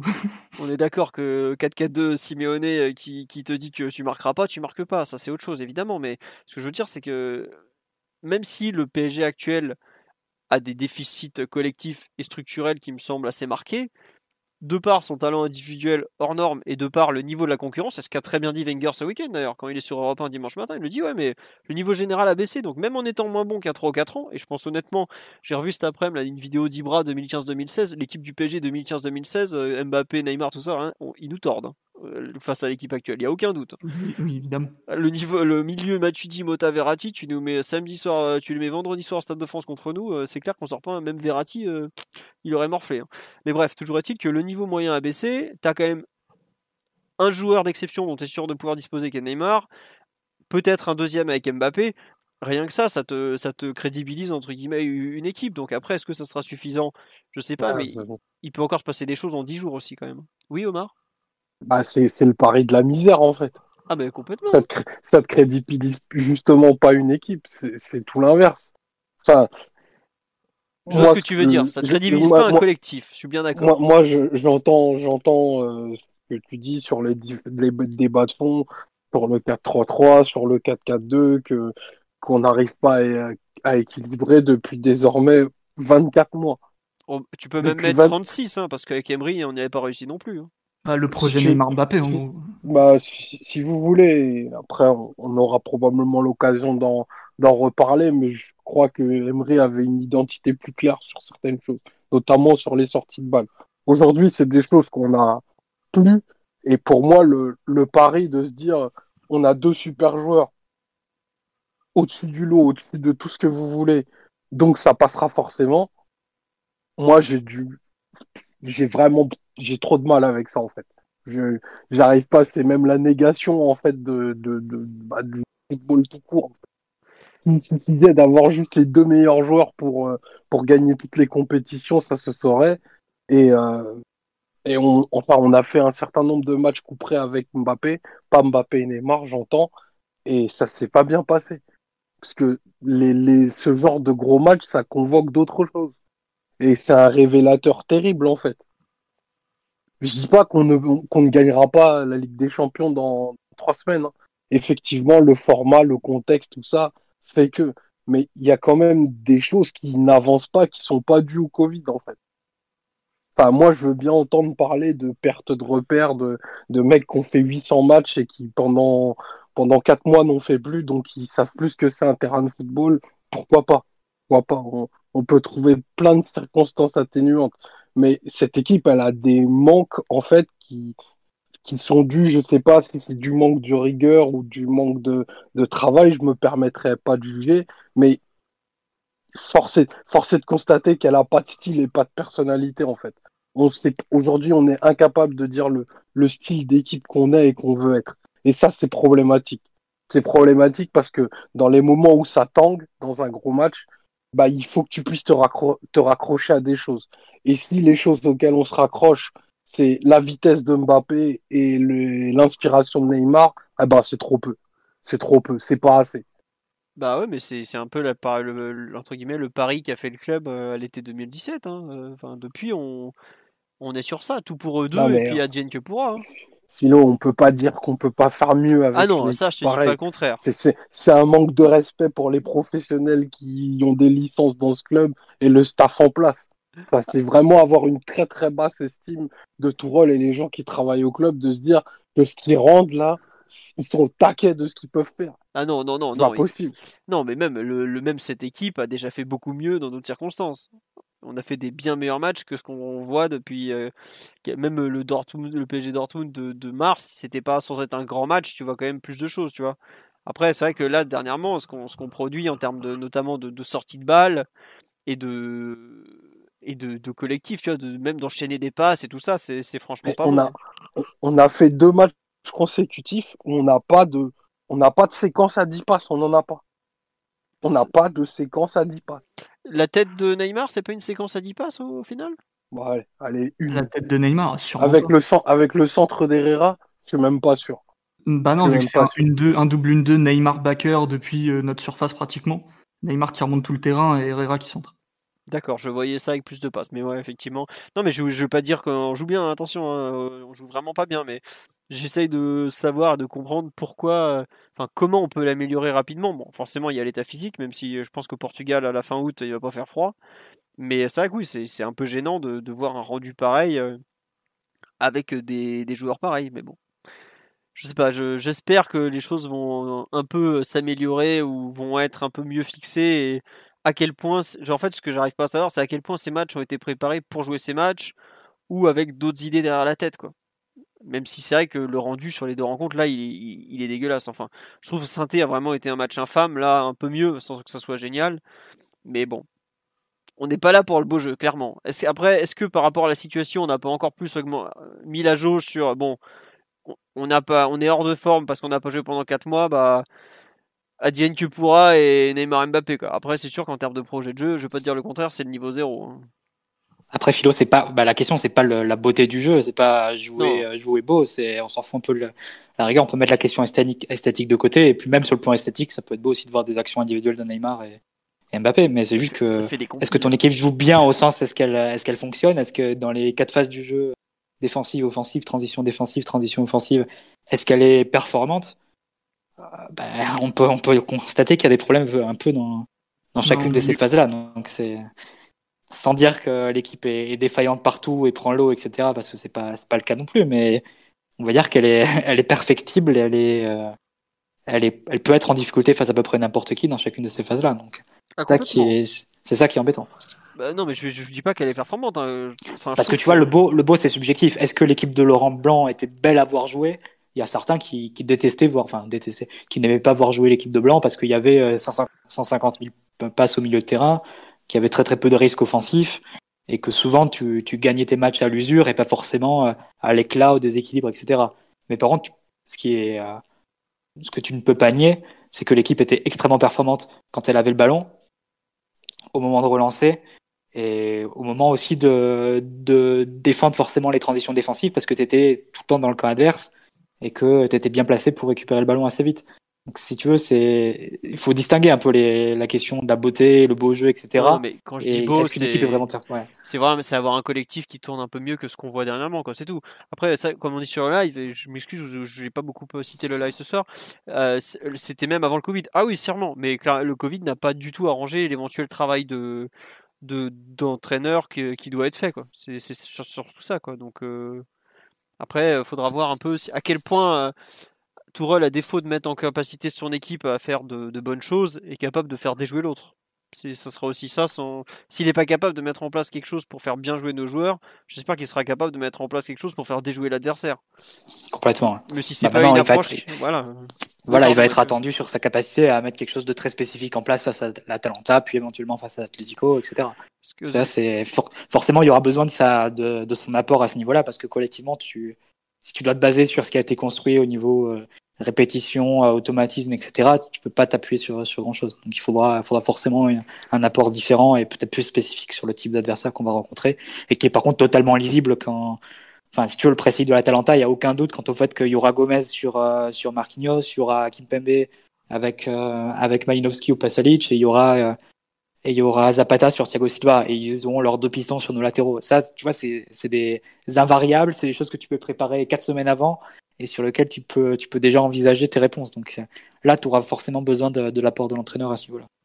en fait, je dis ça parce que je dis sur le live, l'entraîneur de l'OM, déjà, c'est mieux que Tourelle la honte. L'entraîneur de l'OM, il est venu au Parc des Princes avec un plan de jeu dégueulasse, il s'est pris 4-0 en une mi-temps. Euh, j'ai du mal à croire que ce soit mieux que Tourelle. Hein. J'ai rarement vu un plan de jeu aussi dégueulasse, même par Tourelle, que ce qui a été fait lors du PSG-OM de cette saison. Il faut pas l'oublier non plus. Bon, euh, on a un peu fait le tour sur l'aspect collectif, un peu sur où on en est, à savoir pas en avance et sur euh, un peu ce que, le, rendu, à part si euh, Simon veut rajouter quelque chose, puisqu'on t'a pas entendu depuis, depuis, quelques temps. Mais sinon, je vous propose de passer un peu au perf individuel sur cette rencontre. Simon, c'est bon, on passe au perf Non, on poursuit, on poursuit. Voilà, très bien. quelles sont les performances individuelles que vous souhaitez retenir en vitesse Juste sur le live, on m'a cité Kyler Navas Évidemment qu'Ilan Lama, c'est un joueur fantastique. Évidemment que c'est le meilleur gardien depuis Bernard Lama. Que c'est un immense plaisir de l'avoir dans nos buts. mais dire que c'est le seul gardien depuis Bernard Lama. Voilà, même si, attends. Sauf le respect de, de, beaucoup de gardiens qui sont passés depuis 25 ans.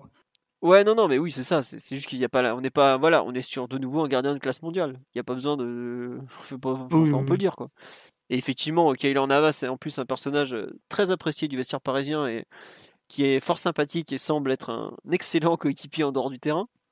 Non, mais voilà, oui, évidemment, les deux coupes, on peut lui le remercier très chaleureusement, puisque bah, il fait une super séance de penalty. Euh, il est vraiment pas loin à chaque fois, même face à des bons tireurs lyonnais. Et dans le jeu, il a fait ce qu'il fallait. Voilà. Bon, après, il n'a pas grand chose à sortir pendant le match. Hein, quand je vois euh, ce que Lyon lui a proposé, il y a une frappe, mais bon, il est on parle de Kaylor Navas, quoi. On n'est pas en train de s'extasier dès qu'il fait un arrêt, quoi. C'est pas Nicolas Douchez. Donc voilà, extraordinaire Kaylor Navas, mais heureusement, c'est pas, c'est pas une nouveauté et le PSG est allé le chercher pour gagner un peu plus que des, que des coupes nationales. On nous parle d'Alonso 2003. Oui, Alonso 2003 a été, euh, comment dire, touché par la grâce, mais, euh, il n'est pas pour autant partie des 5-10 meilleurs gardiens du monde. Voilà, c'est, c'est plus dont on ce sens-là, quoi. Euh, donc voilà, après ce petit hommage à Kaylor Navas que j'imagine vous partagez tous. Euh, S'il y a un joueur sur lequel vous voulez revenir, messieurs, euh, pour cette euh, rencontre, Mathieu, Omar, Simon, bah Simon, puisque tu as le micro ouvert, il y a un nom qui te revient en, tête? Bah, bah, on, va, on va être expéditif sûrement. Je sais pas, il faut parler de Verratti quand même, qui est aussi ah le meilleur joueur avec Keller Navas et, et c'est pas surprenant parce que tu as quelques top joueurs dans l'équipe qui sont vraiment, enfin, qui auraient leur place de titulaire n'importe où euh, en Europe pratiquement. Donc Navas euh, fait partie de ces joueurs-là. Verratti aussi. Bon, on a des attaquants aussi, mais qui sont là dans, sont dans des états de forme hein, plus ou moins compliqués. Et il faut évidemment rendre hommage au, match de Verratti qui, qui a proposé un peu, un peu tout l'étendue de sa palette, quoi. Peut-être même trop, on le disait, vu, vu le peu d'aide qu'il pouvait recevoir de l'équipe, il a dû vraiment tout faire. C'est-à-dire euh, tenter d'organiser, euh, déstabiliser par la passe, sortir de la pression. Il a, réussi beaucoup, beaucoup de dribbles, 7 ou 8, je pense.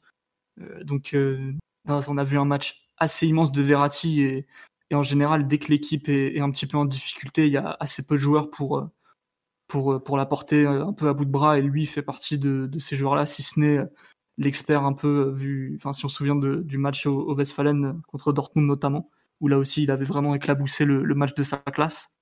Donc euh, non, non, vraiment top milieu, top joueur, euh, que ce soit relayeur droit, relayeur gauche, il, il est pas passé loin de, la passe décisive en plus, en tout cas de, créer des très bonnes situations. Euh, plus le penalty ah oui. qui réussit parfaitement, alors que bah, on sait très bien que sa frappe de balle est pas la meilleure du monde et qu'il est pas non plus un expert des coups de pied arrêtés. Et qui, en plus, nerveusement, c'est pas. Enfin, faut pas spéculer là-dessus non plus. C'est pas parce qu'il s'énerve sur les arbitres qu'il qui n'a pas de, résistance face, face à la pression des événements. Mais ça m'a un peu surpris, je dois dire, de le voir tirer en deuxième ou, en troisième, en tout cas dans les premiers. Et non, vraiment, top match de, de Verratti qui, qui, a raté au final assez peu de choses par rapport à tout ce qu'il a donné à l'équipe. si le jeu long, quand même, un peu, je trouve. Honnêtement, ouais, euh, mais même, au, même au niveau du jeu long, il a trouvé Neymar plusieurs fois dans des bonnes positions. C'était euh, c'était pas tout, tout noir non plus. Mais oui, il y a eu quelques passes euh, en début de match notamment où, il a envoyé deux trois trucs un peu un peu bizarres. Ouais. Mathieu Omar, vous voulez rajouter quelque chose sur la performance de Verratti ou bon, on s'incline face au, petit maestro italien et on veut plus jamais le revoir sur un banc de touche évidemment. Même si je pense que Tourelle avait déjà cette idée plus trop en tête. Enfin bon. Euh, un autre joueur sur lequel vous, voulez revenir ou pas euh? Bon, ils sont pas décidés à parler les deux autres. c'est encore moi qui vais parler, il y a pas de souci. Hein. Moi je peux vous parler de tout. Ils jouent puissance 4 là. ils sont en train de s'envoyer des gifs de Comté surtout là les deux. Non, non, Mais euh, je sais pas, Philote. Euh, non, non, moi je voudrais parler juste euh, du, du, match de, de Kim Pembe, parce que je sais pas si on c'était un peu euh, qui tout pour lui, parce qu'il a quand même été souvent mis sur le banc au profit de la perte Thiago Silva, Marquinhos. Et une nouvelle fois. Bah, non, mais là, sur la, depuis la, reprise. dernière. Oui, mais surtout sur les deux matchs amicaux avant aussi, quand même. C'était lui qui jouait Kembeso à chaque fois. Mm, ouais, mais il n'était pas vraiment prêt. Ouais, mais bref, toujours est-il que là, il faisait son grand retour dans le 11 de départ. Et ouais, effectivement, il y a une petite erreur à l'heure de jeu et une en tout début de match après 20 secondes. Mais je trouve que vraiment, euh, la paire euh, Kim Pembe et Thiago Silva est vraiment celle que je, préfère actuellement euh, et même d'assez loin au sein des, des, des possibles charnières. Quoi.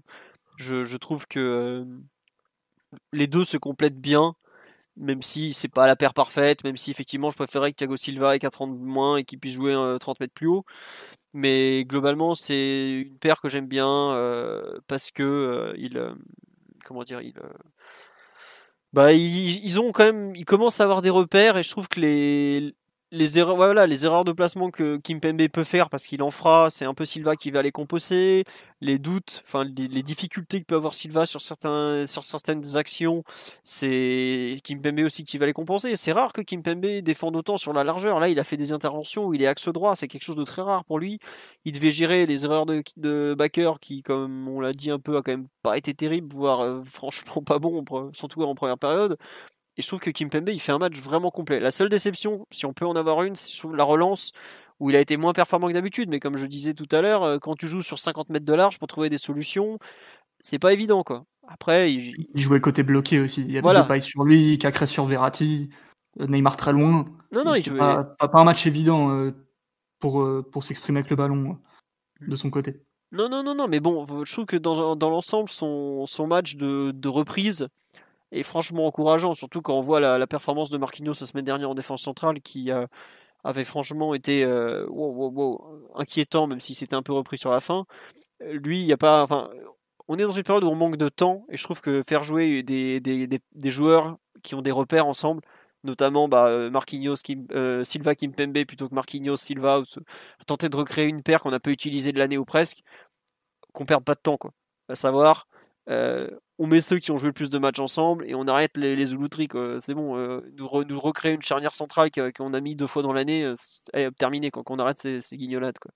Donc c'est pour ça que j'ai beaucoup aimé son match, même si effectivement il y a toujours deux, trois erreurs. Enfin, je sais même pas si c'est vraiment une erreur de concentration, c'est plus une erreur. Je pense qu'il est embarqué par son élan, je pense à l'heure de jeu sur deux pailles, mais globalement j'ai bien aimé son match. Je sais pas euh, Simon, Mathieu ou Omar ce que vous en avez pensé. Mais j'ai trouvé qu'il avait eu du répondant dans les airs pour une fois. Oui, c'est vrai. Euh, et qu'il gagne pas mal de duels aériens. C'est pas bon, ça c'est bien qu'il soit grand, c'est pas du tout sa spécialité. Et là, euh, vraiment, euh, je l'ai pas trouvé en difficulté du tout dans les airs. Si une fois sur de, Denayer sur un coup franc, sur un coup de pied arrêté, il, perd un peu son duel, le, ballon, le lob et tout ça, mais sinon il avait plutôt eu du répondant dans les airs, donc un bon point pour lui vu que c'est pas c'est pas sa spécialité du tout. Ouais. Mathieu, Omar, sur le match de Kimpembe, peut-être la charnière plus largement? Toujours pas. Oui, Omar. Oui. oui, oui, Omar, oui, bien m'aider. T'as fini ton sandwich, Omar? Ça, je ne mange jamais pendant les podcasts. Euh, non, j'ai aussi, j'ai aussi beaucoup aimé le, le, de, de Kipembe. Euh, J'attendais notamment au, niveau physique parce qu'apparemment il était, il était un petit peu en retard de, de prépa. C'est ce qui avait été, été, été partagé. Il avait, euh, il avait quand même deux clients, un bon client en face de lui. Donc euh, j'ai trouvé qu'il a eu du, répondant, qu'il a fait plusieurs corrections très intéressantes, qu'il a eu notamment, il y a une intervention il fait où il fait parler sa vitesse et c'est pas forcément c'est pas c'est pas sa principale qualité mais il a une bonne lecture et une bonne vitesse d'intervention l'action où il, reprend je sais plus si c'est de, paille. qui reprend ouais c'est bien de paille qui reprend donc c'était plutôt plutôt à propos d'à propos pardon après c'est vrai qu'il y a deux il y a deux interventions qui techniquement peuvent coûter très très cher au moment où il a où il a cette petite saute de concentration ou cette ou cette imprécision technique.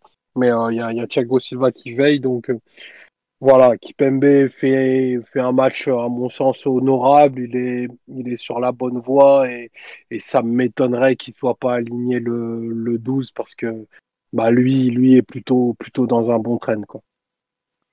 Ouais, bah non, non, mais moi je te rejoins totalement. Et pour gérer le, le fameux Duvan Zapata, je, ne vois que lui euh, côté PSG, même si Zapata aura plutôt tendance à être de l'autre côté en théorie. Euh, Mathieu ou Omar sur un autre joueur que vous avez envie de, retenir de cette finale, euh, qui vous a plu, qui vous a fortement déplu. le, tiens, par exemple, Marquinhos de retour au milieu. Toi, Omar, tu, me disais que tu n'avais pas aimé son match à Marquinhos globalement. J'ai trouvé qu'il était en, difficulté en, première période. Après, il y a, plusieurs choses dans, la lecture. C'est forcément le, milieu, le milieu PSG est pas du tout, pas du tout fonctionnel de toute façon. Euh, on, voit bien ce qui se passe à droite avec Gay et, euh, ce qui se passe à gauche avec Verratti. Que je trouve que l'aspect intéressant dans, le match de, de Marquinhos, c'est très lié au jeu long. En fait, il arrive à trouver euh, à trouver des positions précises à plus de 30 mètres. Donc ça, c'est intéressant parce que c'est une facette qu'on n'a pas trop. Après, j'ai pas trouvé très intéressant dans sa capacité à couper des lignes, euh, des lignes de place et même à, à répondre aux défis physiques qu'on qu'on pu imposer les Lyonnais. Donc, euh, ah, Omar, je, je, te coupe, excuse-moi. Il a zéro interception sur les 90 premières minutes de jeu. Donc ça va dans ce que tu disais sur les couper les lignes de passe et tout ça. Donc euh, merci pour, pour cet élément. J'avais j'avais pas vérifié, mais c'est c'est l'impression que j'en avais eu. Donc euh, c'est quand même un volet qui va manquer quand tu joues numéro 6 dans une équipe euh, comme celui-là. Après, comme celle-ci, pardon. Après, c'est peut-être c'est peut-être dû à, sa forme, je sais pas. Mais moi, j'ai pas une une super lecture de son match, même au, au niveau défensif. il a il a déjà fait des parties bien meilleures que celle-ci au au milieu et enfin Marquinhos, on va vraiment avoir besoin qu'il soit un meilleur niveau, même s'il y a là, il y a eu des choses un peu plus intéressantes dans la, dans la deuxième partie de son match. Mais moi, je retiens vraiment son, son jeu long après l'activité de 6 pure de ce que demande ce 4-4-3 là. J'ai, j'ai pas trouvé hyper, hyper opérant. Ah, tu n'as pas été convaincu, quoi, en gros. Non, pas, pas des masses. D'accord, moi, je sais pas, moi je trouve que ça a été euh, inégal. Il y a eu des bonnes choses, je trouve qu'il fait une bonne demi-heure entre la, la 15e et la 45e. La deuxième mi-temps, j'aime beaucoup moins. Euh, mais bon, par rapport à ce qu'on a pu voir devant la défense, euh, je trouve que tu as vraiment l'impression d'avoir un joueur qui protège ta défense centrale, par contre. Et c'est pas peut-être pas pour rien que bizarrement, les deux qui font un bon match, par exemple, c'est Kimpembe et Silva, parce que bah ils ont un mec devant eux qui fait un vrai taf de couverture, de protection et tout ça, quoi. Donc, euh, je sais pas, Mathieu, sur le match de Marquinhos, toi, je sais que tu étais comme moi, tu avais bien aimé sa première période, pardon, euh, peut-être un peu moins à la suite. Qu'est-ce que en as, qu'est-ce que tu retiens de cette rencontre un peu de Marquis? Déjà, en général, je pense que c'est compliqué de juger sur l'ensemble des 120 minutes un, joueur en particulier, parce que globalement, tu pourras trouver euh, des phases assez différentes selon les joueurs au sein des 120 minutes, presque des matchs dans le match, parce que avec les conditions, etc. Je dirais qu'il n'y a aucun joueur qui a fait une partie euh, constante sur les 120 minutes, peut-être à part Verratti, mais, mais même Verratti, il est, il pas il n'a pas l'influence, il n'a pas le, niveau d'organisation qu'il avait euh, à une certaine époque au PSG, ou aussi pour, pour des raisons collectives. Euh, et euh, après sur Marquinhos en, particulier, je pense qu'Omar il soulève la, la question aussi de, de, la complémentarité du milieu terrain et quelle assistance en général tu donnes à, tu donnes à Verratti. Le problème, c'est un peu la, même question et le même débat que le 4-4-2 et le 4-3. C'est qu'il n'y a pas vraiment de d'association ou de ouais d'association ou de paire ou, ou, de trio en l'occurrence qui euh, qui semble naturel et qui semble tomber sous le sens euh, dans le sens où si tu mets Paredes devant la défense euh, tu vas avoir des questions sur la protection de la défense et aussi sur sa capacité vraiment à tenir sa, position et aussi à pas forcément marcher sur les pieds avec, avec Verratti. Si tu mets Paredes plus haut en position de relayeur, bah, tu as l'inconnu de, d'avoir un joueur à un poste qui n'a pas occupé depuis depuis cinq ans. Euh, si tu mets Herrera à la place de Gay, pareil, bah, est-ce que tu, tu gagnes vraiment sur le plan technique quand tu es es sous pression? Euh, Qu'est-ce que tu fais de Gay? Est-ce que tu, tu le gardes après ces, ces deux mauvaises prestations face à saint face à Lyon?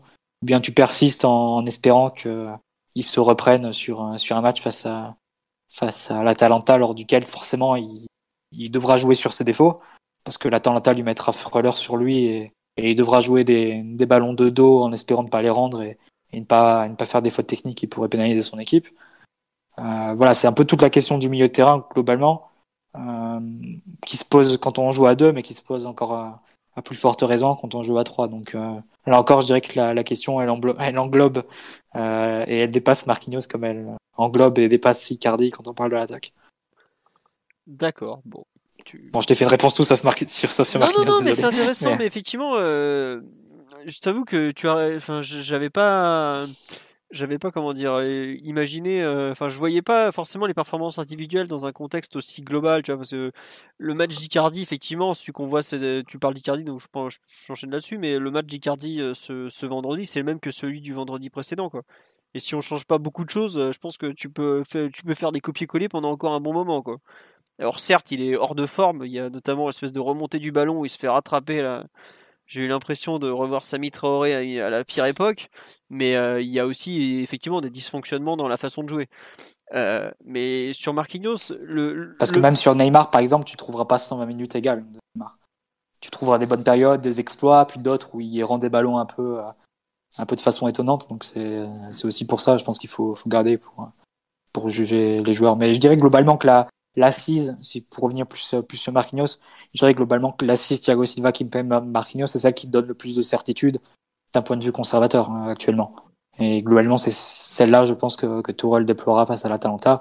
Une équipe où tu devras beaucoup courir, où globalement, c'est une équipe qui propose tellement de mouvements d'un point de vue offensif. C'est un peu l'antithèse du jeu de position à l'Atalanta. C'est des joueurs qui, qui échangent de, de position, de, de lieu et de zone de façon enfin, constante. Euh, on en rigolait un peu euh, ces derniers temps avec Simon en regardant où se trouve parfois Caldara, où se trouve Toloy. Euh, sur le match de ce week-end, Toloy, des fois, tu le trouves dans la surface adverse en position de deuxième bah, attaquant. Il y a pas longtemps, il jouait 10. Alors là, pour ceux qui suivent pas la, autant que vous l'Atalanta, on parle de deux mecs qui jouent en défense centrale. Hein. les, deux, les, deux, de, la, défense à 3. Toloi, c'est le défenseur central axe droit. de la défense à 3, bah, là, il s'est retrouvé deuxième attaque. Il s'est retrouvé sur une situation pour un mi-temps face à l'Inter, deuxième attaquant, euh, plutôt axe gauche, plutôt à gauche de, Zapata. Puis un peu plus tard, il s'est retrouvé ailier droit. Hein, il y a ce genre de, de mouvements de position qui, qui sont constants chez... depuis euh, les années 60. c'est constant euh, chez l'Atalanta et je dirais qu'à un moment où globalement tu sais que Thiago Silva et Kimpembe en plus c'est accentué par, le, par les consignes que donne Tourelle mais ils vont devoir suivre leur vis-à-vis ils, sont ils seront probablement euh, attirés dans des zones un peu, euh, un peu inhabituelles pour eux. Et qui n'aiment pas. Ouais, qui n'aiment pas, même, même au-delà de ça, même s'ils les aimaient, ils seraient obligés d'aller faire des couvertures ou suivre des décrochages ou des dézonages assez, assez loin de, de leur zone devant, devant Navas. Et donc là, je pense que tu as besoin d'un joueur comme Marquinhos qui peut équilibrer, qui peut prendre la place de l'un des deux quand, quand il est amené hors de position par, par les mouvements que, que proposera, que proposera l'Atalanta. Donc, euh, de ce point de vue, je dirais que la certitude, enfin, c'est une certitude, pas forcément une certitude dans toutes les phases de jeu. On a vu à la relance, par exemple, on pose des problèmes. Mais euh, je dirais que sur le plan défensif, c'est une base sur laquelle tu pourras t'appuyer et en, en espérant que, que ce soit une digue qui, qui tienne le coup. Bah, enfin, aujourd'hui, à l'exception du match à, Madrid où effectivement le trio avait eu beaucoup de mal, ça reste celui qui a proposer, je pense, la meilleure protection axiale, de, comme tu le dis si bien. C'est là où tu as les certitudes. Tu as une charnière qui marche plutôt bien, plus un, mec devant qui sait les protéger, qui court beaucoup, qui a du volume et qui est capable de gagner du duel aérien, qui plus est. Quoi. Donc effectivement, ça peut être une bonne base pour, pour ce match. Même si après, on sait jamais qu'on joue à 2, à 3, enfin on verra. Euh, Omar ou Simon, est-ce qu'il y a un dernier joueur dont vous voulez parler sur le... Comment dirais-je le, le, cette finale de Coupe de la Ligue? Hmm, Peut-être s'attarder un petit peu sur Neymar. Oui, si tu veux. Qui, qui a fait un match avec beaucoup d'inconstance, beaucoup de déchets. Et, et, lui, pour le coup, il a vraiment incarné la, verticalité totale du, PSG avec le, ballon. Mais il a quand même eu des moments assez positifs où il a été très créatif, très, très dangereux pour, pour l'adversaire. En gros, toutes les occasions du match euh, viennent plus ou moins de, de ses pieds ou, de, des implications qu'il a eues. Euh, on peut pas en dire autant des, autres, notamment Di Maria qui a été euh, et esselé et pas super inspiré et surtout pas efficace vu que même les, les quelques bonnes situations ça n'a pas abouti très franchement. Donc je pense qu'il Neymar monte en puissance. Ouais. Ouais, ouais, ouais. Il, il est capable de, de, beaucoup solliciter le ballon. Alors certes, parfois c'est pas toujours à bonne à bon escient, parfois pas toujours euh, un peu trop bas sur le terrain notamment. Mais franchement, ce qu'il est capable de faire, euh, ça n'a pas été récompensé d'un but dans le jeu, mais il aurait clairement mérité. Et euh, si on m'avait dit que la meilleure occasion en finale de Coupe de la Ligue, ce serait Neymar dans, à la 90e qui, qui met un coup de tête type Zizou face à Buffon en 2006, je suis pas sûr de, de l'avoir cru. Donc je pense qu'il faut quand même rendre hommage à, sa partie. Et super penalty, évidemment, comme à chaque fois avec lui en, sur la séance. Ah, le penalty, euh, honnêtement, au début, j'ai cru qu'il avait tiré à côté. Enfin, euh, je n'étais pas sûr de comprendre tellement il le met au ras du poteau. C'est, il est d'une précision à ce niveau-là, c'est chirurgical, vraiment. C'est bon, enfin, c'était quoi Il y a, euh, c'était il y a un an qu'on avait fait un, un, article sur Culture PSG sur la façon qu'il a tiré les penalties, mais c'est dès qu'il y en a un à tirer, c'est vraiment quelque chose qu'on regarde. Enfin, il y a, y a peut-être moins de stress et moins d'attente, mais bon, Coco là, je faisais pas le malin quand même à une séance de penalty comme ça, mais euh, c'est vraiment du. C'est superbe la façon dont il tire. Et je suis bien d'accord avec toi, physiquement, il monte euh, vraiment en puissance. Lui, l'enchaînement des matchs, ça lui fait du bien. Bon, alors, il a fini Carbo, évidemment. Son coup franc à la fin, là, qui nous envoie dans les nuages, c'est pas du tout Neymar, mais bon, c'était. Euh, il est vraiment bien. Et physiquement, mentalement, je pense qu'il a rarement été aussi bien à Paris, quoi. concernant le le match, je sais plus, il y avait un truc sur lequel je voulais revenir. Euh, oui, vous voulez parler des, joueurs qui sont entrés en jeu, notamment euh, l'entrée de Herrera qui a été plutôt positive, au moins dans une première partie, parce que bon, j'avoue qu'il a été, il est rentré à la 60e en remplaçant. Euh, il a Gay. oui, qui a été lui pour le coup encore bien mauvais. Je sais pas, de, bonnes choses l'entrée d'Herrera quand même, malgré tout, à défaut de, lui assurer une place de, de, titulaire.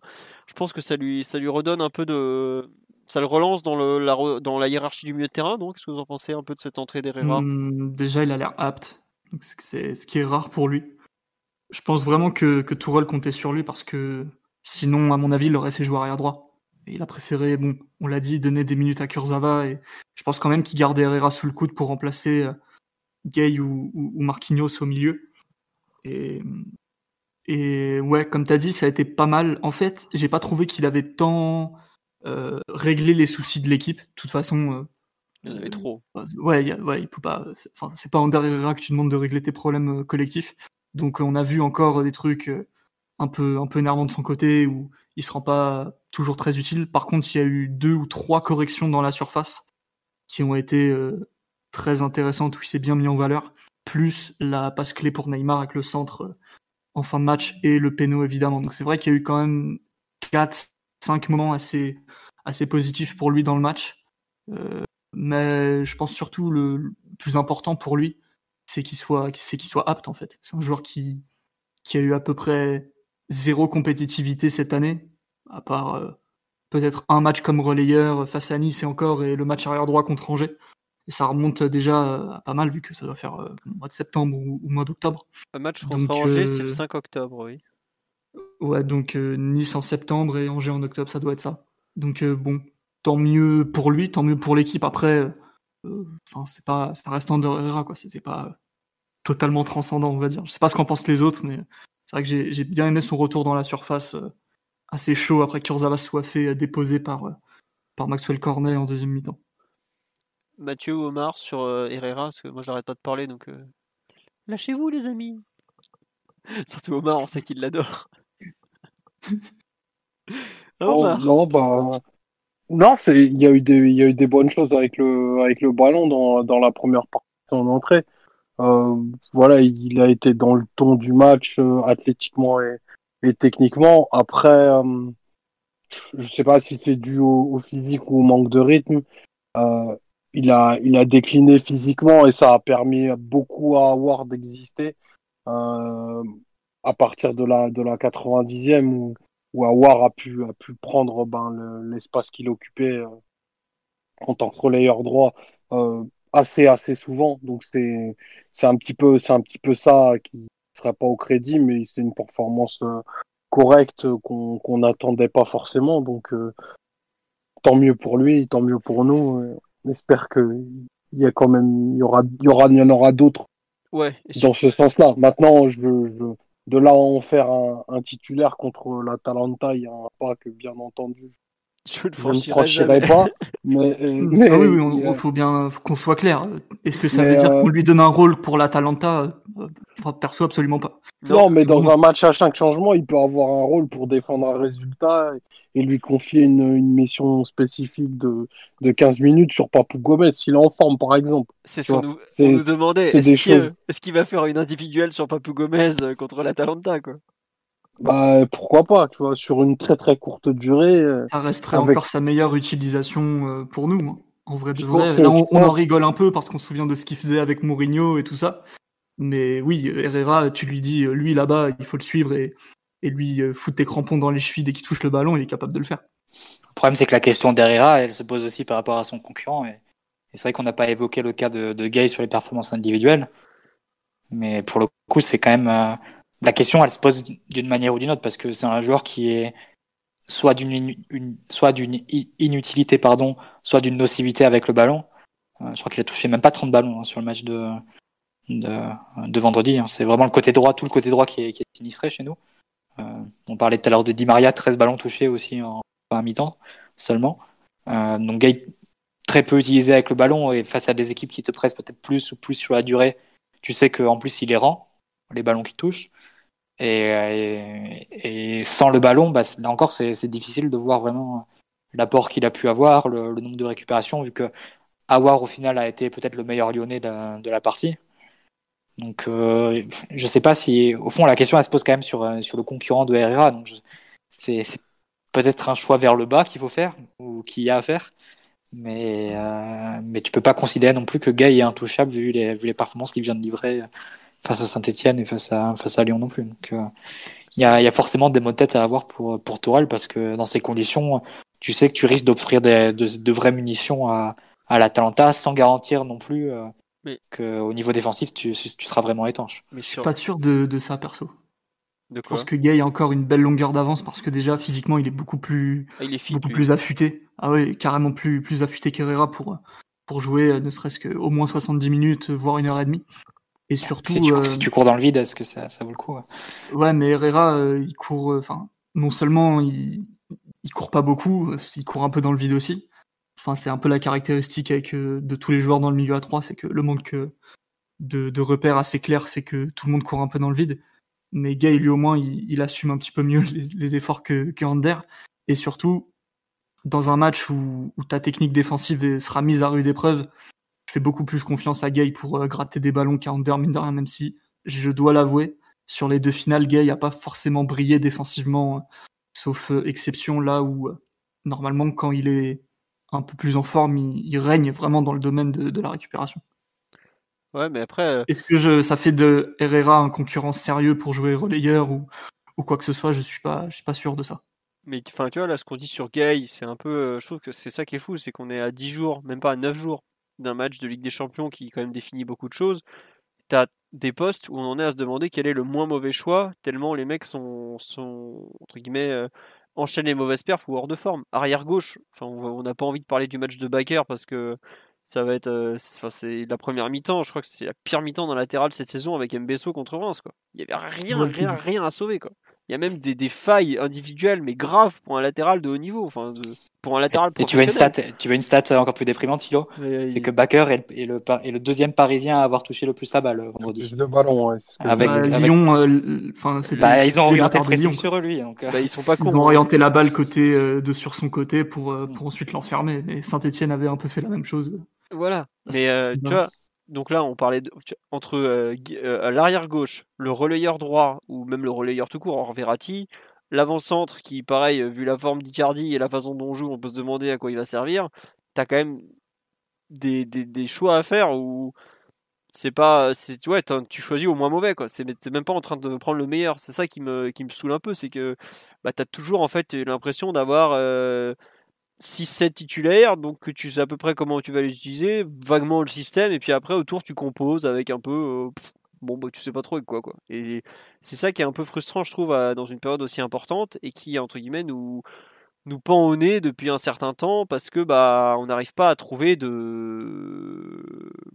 Comment dire de, de, de, façon de bien les exploiter et qu'on est sur des en basket ce qu'on appellerait un role player que tu, tu, utilises euh, plus ou moins bien selon le match sauf que c'est du foot c'est pas du basket tu peux pas le sortir au bout de 5 minutes et tenter un autre chose quoi. Et ça c'est ce qu'on voit avec Guy c'est que avant le début du match on sait pas c'est un peu le scénario du match qui écrit sa performance quoi. Mais quand tu es dans une dans une équipe où il faut par exemple avoir 60% de possession de balle ressortir le ballon depuis l'arrière ne pas pouvoir allonger tout ça un gay, tu sais que bah, c'est un poids mort, voire, comme tu l'as dit Mathieu, c'est nocif presque. Alors, euh, il n'a pas toujours été aussi emprunté techniquement. J'ai revu cet après-midi des images de son fameux match contre le Real. Euh, quand il reçoit le ballon, qu'il enchaîne euh, fin de, passe sur cross, petit dribble de dégagement, tout ça, c'est un joueur qui a ça en lui normalement. Est-ce qu'il a, a un problème de confiance? Probablement. C'est là où le coach doit être important, où ses partenaires doivent être importants. Je vois à un moment Neymar qui hurle sur lui parce qu'il rate une passe vendredi soir. Je suis pas sûr que ça l'aide beaucoup. Alors c'est sûr qu'il y avait de quoi hurler parce que bah, même moi devant ma télé, j'ai hurlé, je l'ai traité de tous les noms parce que c'était scandaleux. Mais euh, le joueur ne, peut pas être devenu aussi mauvais. Après. Euh, ouais, c'est pas normal qu'il joue en Timberland depuis bientôt 4 mois, quoi. Le nombre de mauvais matchs qu'il a fait, on parle de Lorient, effectivement, Lorient à Dortmund, saint Lyon, enfin, il y en a eu plein des mauvais matchs de sa part. Mais est-ce qu'il y a vraiment eu un concurrent qui a émergé de façon claire et qui, euh, s'est imposé? On peut pas vraiment dire le. Ouais, comme dit Simon, il a encore un peu de marge parce que bah on n'a pas grand monde. Herrera, il a, pas enchaîné de titularisation depuis qu'il a quitté Manchester. Paredes, c'est pareil, d'un match à l'autre, c'est beaucoup, c'est bon, moins bon, bon, moins bon, on sait jamais trop. Puis il, il, a tellement de, de, critères à mettre en place autour de lui pour qu'il soit performant que c'est pas simple non plus. Et tu te retrouves comme ça avec des joueurs qui ont. Euh, bah, c'est ce qu'on avait dit un peu dans nos bilans de fin de saison pour Guy, c'est que ça, devrait être un, un 12e ou 13e homme que tu fais rentrer dans des contextes ou que, tu fais jouer dans des contextes où tu sais que bah, il va t'apporter beaucoup. Notamment euh, bah, contre Dortmund, il fait une, deuxième mi-temps de, top niveau parce que bah, t'as pas le ballon, il faut courir, il faut ratisser. Et bah lui à ce niveau-là, là par contre c'est un crack quoi, il sait faire. Mais sur un match comme vendredi soir où il fallait effectivement de la justesse technique en première mi-temps pour sortir le ballon, où Lyon nous a pas imposé des temps de jeu où il faut courir derrière la balle, bah oui, euh, tu joues sur les points faibles du joueur et on sait que euh, il a des points faibles assez marqué malgré tout. Quoi. Et le truc, c'est que bah, tu as ça, et tu en as plusieurs comme ça. Quoi. Donc, c'est un peu ce que va vont nous proposer nos adversaires qui vont peut-être définir son, futur ou, tout du moins son niveau de performance. Après, est-ce que aussi les autres sont pas en mesure de mieux l'aider? Bon, je sais pas. J'avoue que le cas de Guy, par exemple, je suis incapable de dire ce qu'il faut faire de mieux avec lui. Je sais pas ce que vous en pensez. Simon, toi qui l'as souvent défendu, qu'est-ce que tu qu'est-ce que tu ferais pour un peu relancer Guy, quoi? J'ai défendu Gay, moi Bah oui, tu dis régulièrement. Tu... Non, mais t'es un des rares à rappeler sa technique défensive, qui est quand même le seul milieu de terrain du PSG qui, qui a cette capacité en lui, on peut le dire. Non, mais là, c'est compliqué. Déjà, on sait même pas dans quel système on va jouer face à l'Atalanta. On n'a pas de. Enfin, on n'a pas de, de cohérence d'équipe qui se dégage pour pouvoir bien anticiper ce qu'on pourrait faire. Il pourrait. Enfin, tu jettes un peu la pièce avec Gay, là. C'est soit il va, il va courir dans le vide et, te mettre en péril toutes tes actions dès qu'il est dans les parages, comme il peut euh, régner face à, euh, face à euh, et, gratter beaucoup de ballons, donner beaucoup de volume, corriger beaucoup de choses.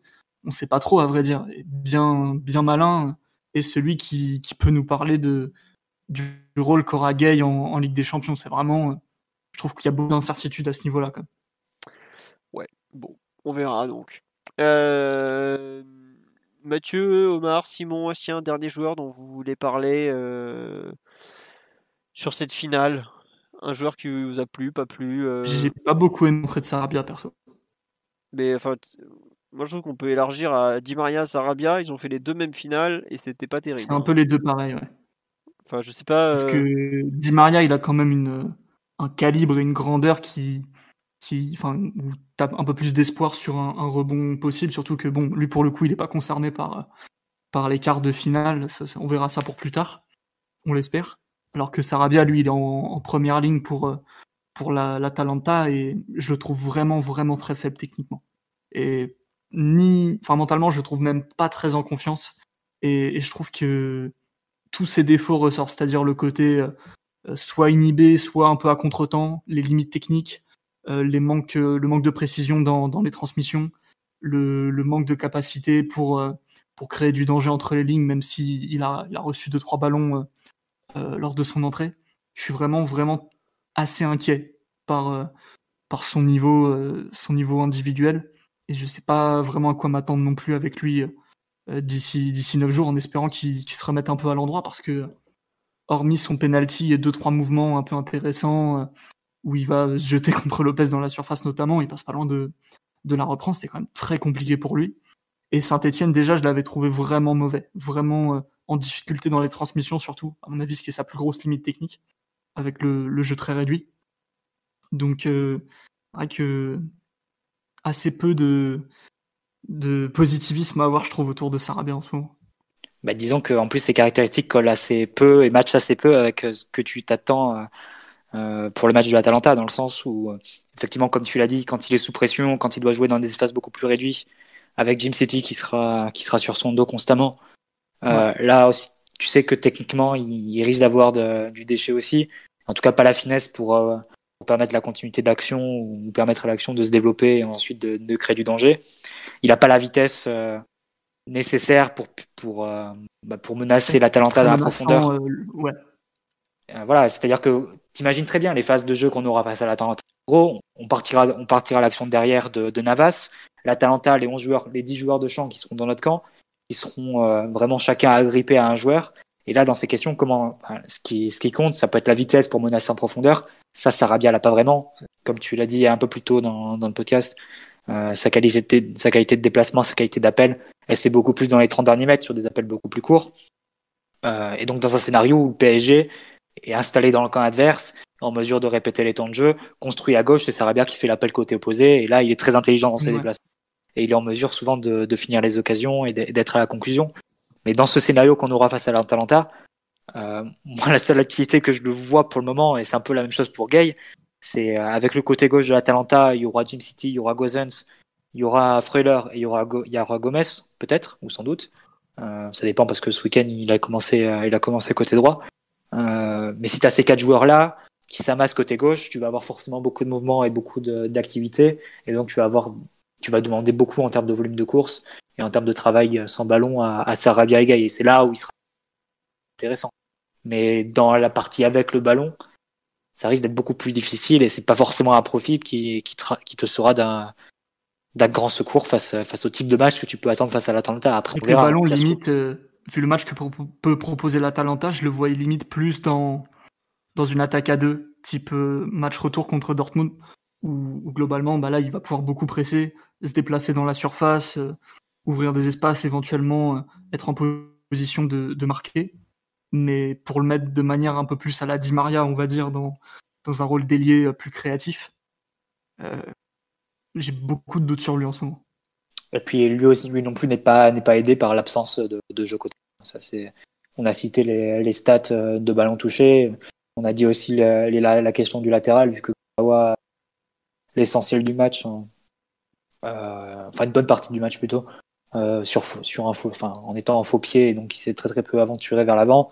Ensuite, Kerr, c'est pas forcément ce type de, de joueur-là, même si c'est lâché une ou deux fois.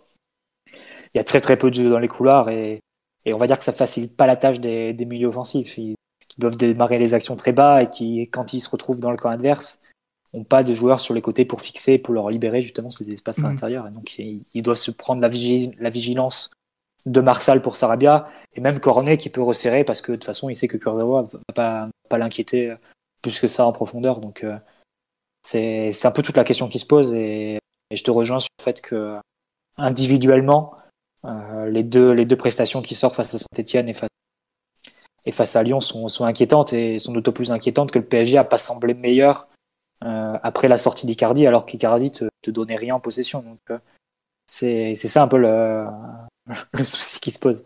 Ouais, on peut aussi dire que, que Sarabia pâtit quand même du manque de jeu extérieur parce que lui, il est très très à l'aise pour donner des centres dans le jeu et dans les coups de pied arrêtés. Donc euh, là, tu peux imaginer une association Sarabia et Cardi qui peut fonctionner, mais il est surtout aussi à l'aise pour recevoir les centres qui viennent du côté opposé. C'est vraiment des phases de jeu où, il est excellent et le PSG mise absolument pas sur ça. Quatre centres tentés en première mi-temps face à Lyon, ça doit être le, plus bas total de la saison. Quelque chose comme ça. Même on, a, on a très peu de jeux extérieurs. Je pense qu'on a rarement fait des, des matchs à moins de 12 centres quand même, 10 ou 12 centres. Et là, enfin, c'est vrai que. Vu les latéraux, il fallait pas s'attendre. Euh. Non, c'est évidemment, c'est clair, mais euh, vrai que Sarabia, lui, il, a beaucoup de choses à donner dans le jeu extérieur.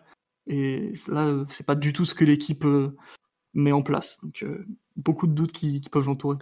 Ouais, tiens, pour finir un peu sur la perf individuelle et un peu ce match en général, qu'est-ce que vous pensez des joueurs qui ne sont pas rentrés en jeu? Notamment le fait que Draxler ait pas une minute de jeu en 210 minutes, Choupeau pas une minute de jeu, euh, qui sait qui est pas rentré en jeu non plus? Euh, Il y en a un aussi que j'avais en tête qui n'a pas joué du tout. Euh, bon, bref, peu importe. Ces joueurs-là, donc, ils n'ont pas joué la moindre seconde en match officiel. Est-ce que pour eux c'est compliqué à oublier déjà le, match contre l'Atalanta? Hors entrée en jeu donc? Draxler, je pense. Enfin, je pense qu'il a, à vrai dire, il doit avoir aucune compétitivité. Physiquement, il doit pas être, il doit pas être prêt, il doit pas être très en confiance, il doit pas avoir la confiance du coach, du moins il a dû la perdre il y a, bien longtemps. Donc euh, je pense qu'on peut éventuellement tirer un trait sur lui. Par contre, je suis un petit peu plus déçu enfin, si on peut dire ça comme ça, de la non-utilisation de Choupo-Moting parce que vu le match qu'a fait Lukaku face à l'Atalanta ce week-end et vu la performance d'Icardi euh, euh, en comparaison avec le PSG, franchement, ce serait même pas ridicule de, penser à mettre euh, Choupo-Moting dans, ta ligne d'attaque à la place d'Icardi. Bon, après, avoir, le plan de jeu, avoir le plan de jeu qu'on aura, euh, la bise à Alexis d'ailleurs, euh, ça dépendra du plan de jeu qu'on aura face à l'Atalanta. Si on envoie des, tonnes de centres de, venant de Sarabia par exemple ou, ou de Kurzawa, tu peux imaginer Icardi, mais si c'est pour trouver du jeu très vertical, très axial et sauter le pressing adverse, Icardi, il est capable de le faire normalement, mais là, euh, je me demande bien ce qu'il est capable de, donner sur un terrain de foot à l'heure actuelle, alors que Choupo-Moting, euh, ça bah, donne. Il peut, il peut contrôler les ballons de la poitrine, quoi. Et, jusqu'à preuve du contraire, c'est la meilleure solution pour sortir de, de l'étau que propose Gasperini. Après, il faut pas non plus. Euh, je veux bien, Choupo-Moting est grand, mais c'est une proposition un peu baroque, je dois, je dois l'admettre, mais. Mais c'est pas le même calibre de joueur que Lukaku. C'est pas. ok, ils sont grands tous les deux, mais c'est pas c'est pas tout à fait même la même puissance mais euh, moi enfin Draxler on a eu un, débat avec un Twitter ce week-end et c'est vrai que euh, quand tu te souviens des matchs qu'il a pu faire au milieu face à enfin sous Emery la deuxième saison, c'est vrai que c'était un, des joueurs qui apportait une réponse dans, son jeu de haut but et dans ses déplacements entre lignes. C'est quelqu'un qui est bah, capable sur un contrôle orienté de se défaire d'un marquage, euh, même quand il est dos au jeu, même quand il est sous pression. Euh, bon, le problème, c'est qu'on a totalement perdu de joueur. C'est évidemment inenvisageable de, de le relancer à, ce stade. Puis évidemment, la solution au milieu avait déjà montré des, des défaillances. Euh, même s'il pourrait t'apporter, en théorie, le meilleur dragster pourrait t'apporter dans ce sens-là, parce que s'il si, a Freuler, qu'il a Dorun sur, sur les côtes, il peut se retourner avec sur un contrôle orienté, les éliminer et ensuite conduire une contre-attaque. Et, et ça, on sait qu'il est à l'aise pour le faire. Mais le problème, c'est qu'il n'a pas l'intensité défensive euh, que requiert, on va dire, un match de, de, cette dimension face à une équipe qui va te faire courir assez fortement. Et là, en plus, ça s'ajoute au fait qu'il a, qu'il a eu aucune compétition sur l'ensemble de la saison et qu'il n'a pas, pas été du tout impliqué sur les deux matchs en coupe. Donc, euh, évidemment, c'est pas une option à, à, prendre en compte. Sur Choupo-Moting, sincèrement, euh, je sais pas, c'est, euh, ça dépend ce que tu veux faire. Après, c'est vrai que si tu veux l'utiliser en pivot, etc., mais est-ce que, est-ce que Choupo-Moting est vraiment un pivot d'élite? Est-ce qu'avec euh, Toloy et avec Caldera sur le dos, il, il t'aidera beaucoup à ce niveau-là Moi, je me souviens quand même du match face à Bruges, où euh, certes, il jouait sur le côté, mais euh, on l'avait pas du bah tout utilisé en pivot pour sortir de la pression. Donc, euh, alors que bon, même sur le côté, ça peut être, ça peut être une utilité. Mandzukic ou Allegri, il a fait deux saisons de top niveau à ce, à ce poste-là, et en partant du côté, et en étant très utilisé sur les phases de pour, pour sauter les pressings. Donc, euh, je sais pas en fait si c'est vraiment si c'est tant une solution que ça. Je vous que le match à l'Atlanta. Tu peux toujours essayer par, par désespoir et en disant que Icardi t'amènera rien et qu'on sera, mais qu'on sera en mesure de rien lui offrir non plus. Mais euh, bon, je, ça, me, ça me semble quand même assez, assez juste en termes de niveau. Oui, non, bien sûr. Mais après, c'est vrai que par exemple, si en fin de rencontre, tu dois faire entrer un mec capable de, pour, bah, pour, défendre, pour défendre à la rigueur. pour te permettre d'allonger, quoi. Pour jouer des déviations de la tête ou des, ou des duels euh, qui te font respirer un peu, ouais. Mais au coup d'envoi. pas, parce que Choupo-Moting, les, les fois où il rentre dans les gros matchs européens, c'est souvent pour bouger le côté gauche et permettre à Neymar de se reposer un peu plus dans l'axe. Donc, euh, oui, mais euh, regarde ce qu'on avait fait contre Liverpool, on avait allongé, mais côté gauche uniquement. On jouait uniquement vers le côté gauche à la fin de la rencontre. Puisque on avait Alves sur l'autre aile et donc on, s'amusait pas à allonger sur Alves, on n'était pas complètement débile non plus. Et donc tu te retrouves un peu tout le temps dans ce, dans ce comment dirais-je, dans cette façon de faire avec euh, Choupo, c'est un joueur qui est, qui est, grand, qui sait jouer de haut but, qui est capable de réceptionner des longs ballons, mais qui est pas non plus un, un neuf pivot euh, du tout quoi. C'est pas Sandro Wagner le mec quoi. Enfin, mm. Il a pas fait ses à la rigueur, le vrai, le vrai coup de poker, ce serait Kalimundo, parce que lui, il a une qualité d'appel, il a une qualité de déplacement en profondeur. Euh, et en plus, ça te permettrait de le valoriser et de le vendre d'un foulée. mais...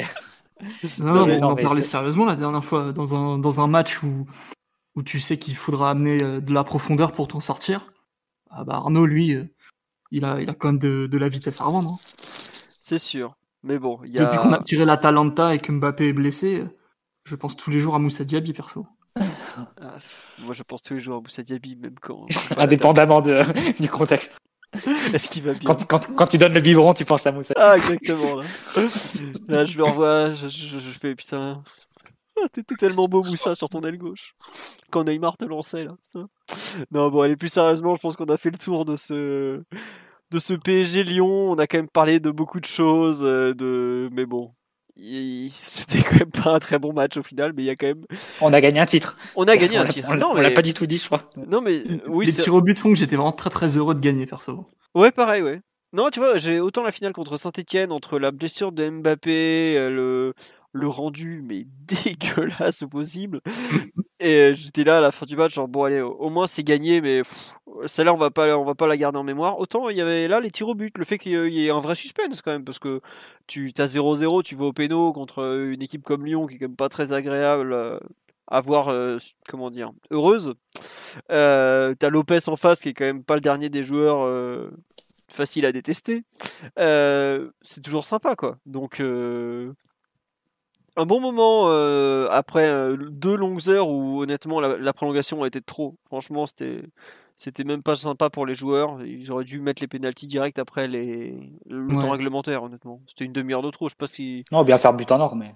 Ouais, mais même but en, or. Euh, bon, vu que les deux équipes avaient plus rien dans les chaussettes, c'était un peu bon. Voilà quoi. Donc ouais, non. Quand on voit l'importance que Neymar a donné au, trophée, c'est vraiment. je, je, je, réfléchirai à la place de la Ligue. Peut-être qu'il faut, Il faut supprimer la Coupe de France. de la Ligue. Et supprimer la Coupe de France, du coup. Mais par contre, il faudrait la renommer la Coupette de la Ligue. il, avait, quelques problèmes de vaisselle, apparemment. La, la, la de la Ligue, à la rigueur. la, la de la Ligue est devenue le, trophée le plus connu du Brésil. Hein. Je peux vous le dire que il a fait le tour du monde. Ah, mais Neymar n'a pas quitté son trophée pendant 72 heures. Ah, mais c'est exactement ça. Je ne suis pas sûr que d'un point de vue diététique, ça a été très apprécié par contre. On était pas trop... salue le, CM du club qui a relayé les, les, les vidéos d'Icardi en train de, de, faire des cocktails dans la Coupe de la Ligue. En même temps, la Coupe de la Ligue. Je pense qu'on est sur le bon chemin. Euh, c'est clairement un trophée qui, dont personne ne voulait, jamais autant été apprécié par les vainqueurs, je crois. Là. Petit, petit cocktail pour finir. Qu'est-ce qu'on pouvait lui souhaiter de mieux? Ça fait 25 ans qu'elle se fait insulter tous les, toutes les années, cette coupe. Donc bon. Voilà. Euh, on nous demande est-ce que le Fernet Cola était bon au moins? Bah écoutez, je sais pas, mais en tout cas, euh, si on voulait filer le coronavirus à tout l'effectif, on, on, a pris le, moyen de transmission idéal. La, coupe qui a tourné à tout le monde, c'était extraordinaire. Bon. Euh, J'ai une petite question quand même, Philo, pour vous. Et en général, c'est quelle place vous donnez à ce quadruplé national, vu que c'était le, le, quatrième, par rapport à ceux de 2015, 2016, 2018 et 2020 Si vous deviez les, comparer On retenir un plus que, que de paumer les trophées comme l'année dernière, on va dire. Moi, je le trouve plus valorisant, plus valorisé, plus valorisant que celui de 2018 ou 2018 c'était la fin de l'ère Emery, c'était une finale, euh, enfin c'était horrible. Et puis surtout, je trouve que contrairement aux autres, euh, à part le celui de 2016 ou ou celui de 2015, non celui de 2015 avait été le premier avait vraiment été appréciable, je trouve. Celui de 2015 est très appréciable parce que tu, le fais avec un effectif. Euh, avec beaucoup de blessés, avec un effectif, une grande disparité, un effectif très court déjà, avec une grande mm. disparité entre titulaires et remplaçants. Mm. Euh, en plus, c'est une saison qui, est, euh, qui a une saveur particulière parce que tu gagnes la Ligue 1 de façon arrachée parce que euh, tu, euh, tu fais un exploit en Ligue des Champions. Enfin, moi, je le retiens vraiment celui de 2015. 2016, il aurait pu être mémorable s'il n'y avait pas eu Serge Aurier, le Périscope et, Manchester City. Mais... Bah, c'est ce que j'allais dire. En fait, je trouve que ce qui le valorise un peu, c'est euh, le fait qu'on n'a pas l'amertume de la Ligue des Champions comme d'habitude. En général, on nous finit avec le quadruplé national en mode Allez, souriez, c'est pas comme si vous étiez sorti comme des Brels en Ligue des Champions deux mois avant. Quoi. là, pour le coup, on n'a pas eu ça. Au contraire, on est encore en lice. Euh, voilà, après, ce qui est dommage, surtout, moi, ce qui me fait chier, c'est qu'il n'y ait pas de public. Quoi. Euh, voilà, tu, là, tu as fêté, as fêté euh, bah, le titre la Ligue 1, on l'a même pas fêté. le trophée des champions, c'était en Chine, parce qu'on avait décidé qu'on allait partir à la conquête de l'Asie. tu parles, Léon, qu'on a eu le nez creux encore. voilà, la Coupe de la Ligue, 5000 personnes. Coupe de France, 5000 personnes. C'est un truc, bon, pas, pas, je trouve que ça, ça, enlève quelque chose, le public, quand même. C'est le genre de match, 5000 euh, personnes, dans un stade aussi grand que le Stade de France, c'est pas. C'est vraiment le, gros point négatif. Mais sinon, après, c'est toujours sympa de lever les titres quand même. Puis les joueurs étaient heureux, quoi. Faut quand même le dire. Les joueurs, ils ont quand même fêté ça et tout, c'est que ça, ça, leur tenait à cœur. Et ça reste le principal de gagner des titres. Quand je vois des clubs qui, qui célèbrent des transferts, d'autres qui gagnent des titres, je préfère être dans le camp de ceux qui célèbrent des titres et pas des transferts. Ça reste la base du foot quand même. Donc voilà. Omar, euh, ton avis sur le quadruplé, toi qui es un sage parmi les sages? Moi, je suis, d'accord, je préfère aussi celui de, celui de 2015. Bah, celui-ci, c'est le premier quadruplé qui ne clôture rien, en fait, parce que le, le plus beau des trophées, en tout cas dans notre position, reste encore à, à conquérir, donc on pourra le placer dans, dans quelques semaines. Voilà. Bon, ce sera la conclusion de ce podcast. Oui, il y aura un podcast avant le match contre l'Atalanta. Euh, je pense qu'on le fera le mardi ah soir. Ouais, bah ouais, on aura Sochaux, on aura toutes les compos, on sera la veille du match. Ah oui, oui, c'est vrai. Non, j'ai rien dit. Voilà, donc euh, je pense qu'on fera un podcast pré-Atalanta. Il y aura quand même pas mal de trucs. je, vous le dis honnêtement, ça sera peut-être plutôt le mardi et pas le lundi. Donc euh, bah, vous avez qu'à passer sur le site. Puis c'est toujours une bonne raison de passer sur le site comme ça. Voilà. Euh, on fera pas de podcast après PSG Sochaux parce que on, vous avez vu les matchs amicaux ce que ça donnait. On va pas s'embêter à débriefer ça. Euh, voilà, qu'est-ce qu'il y avait d'autre comme annonce à faire euh, N'hésitez pas à mettre un petit pouce euh, bleu pour, mettre, pour dire que vous avez apprécié. Si vous n'avez pas apprécié, bah, tant pis, dites, que, vous n'avez pas aimé. Oui, je sais, Simon. N'hésitez pas à faire un petit don sur le Tipeee, vous inquiétez pas, ça nous fera très plaisir. Hein. À votre bon cœur, messieurs, dames. voilà. On vous dit à bientôt. On vous souhaite une euh, bonne soirée. Euh, je sais plus ce que je voulais vous dire en plus. Donc c'est pour bon voilà, tant pis, c'est pas très grave. La fin est complètement décousue. Euh, voilà. Tu, les aimes. Oui, je vous aime évidemment. Je vous aime. je vous aime tous évidemment. Mais c'est vrai, en plus, je suis très content de faire des podcasts avec vous. C'est quand même un grand moment de, de plaisir toutes les semaines. Voilà. Et de dignité, parce que rectangle vert et dignité sont les mots-clés du podcast de Culture PSG. Sur ce, à bientôt, prenez bien soin de vous et on se retrouve donc dans une semaine ou plus probablement huit jours. Voilà, au revoir tout le monde, ciao ciao. Ciao. ciao. Salut à tous. Nous sommes hors. When you make decisions for your company, you look for the no-brainers. And if you have a lot of mailing to do, stamps.com is the ultimate no-brainer. It streamlines your processes to make your business more efficient, which makes you less busy. Mail checks, invoices, legal documents, and everything you need to keep your business running with stamps.com. Seamlessly connect with every major marketplace and shopping cart. Schedule package pickups and see your cheapest and fastest shipping options from different carriers. With rates up to 89% off USPS and UPS rates. And with the Stamps.com mobile app, you can take care of mailing and shipping wherever you are. Make the same no-brainer decision as over 1 million other businesses with Stamps.com. Sign up with Code PROGRAM for a four-week trial, plus free postage and a free digital scale. No long-term commitments or contracts. That's Stamps.com. Code PROGRAM.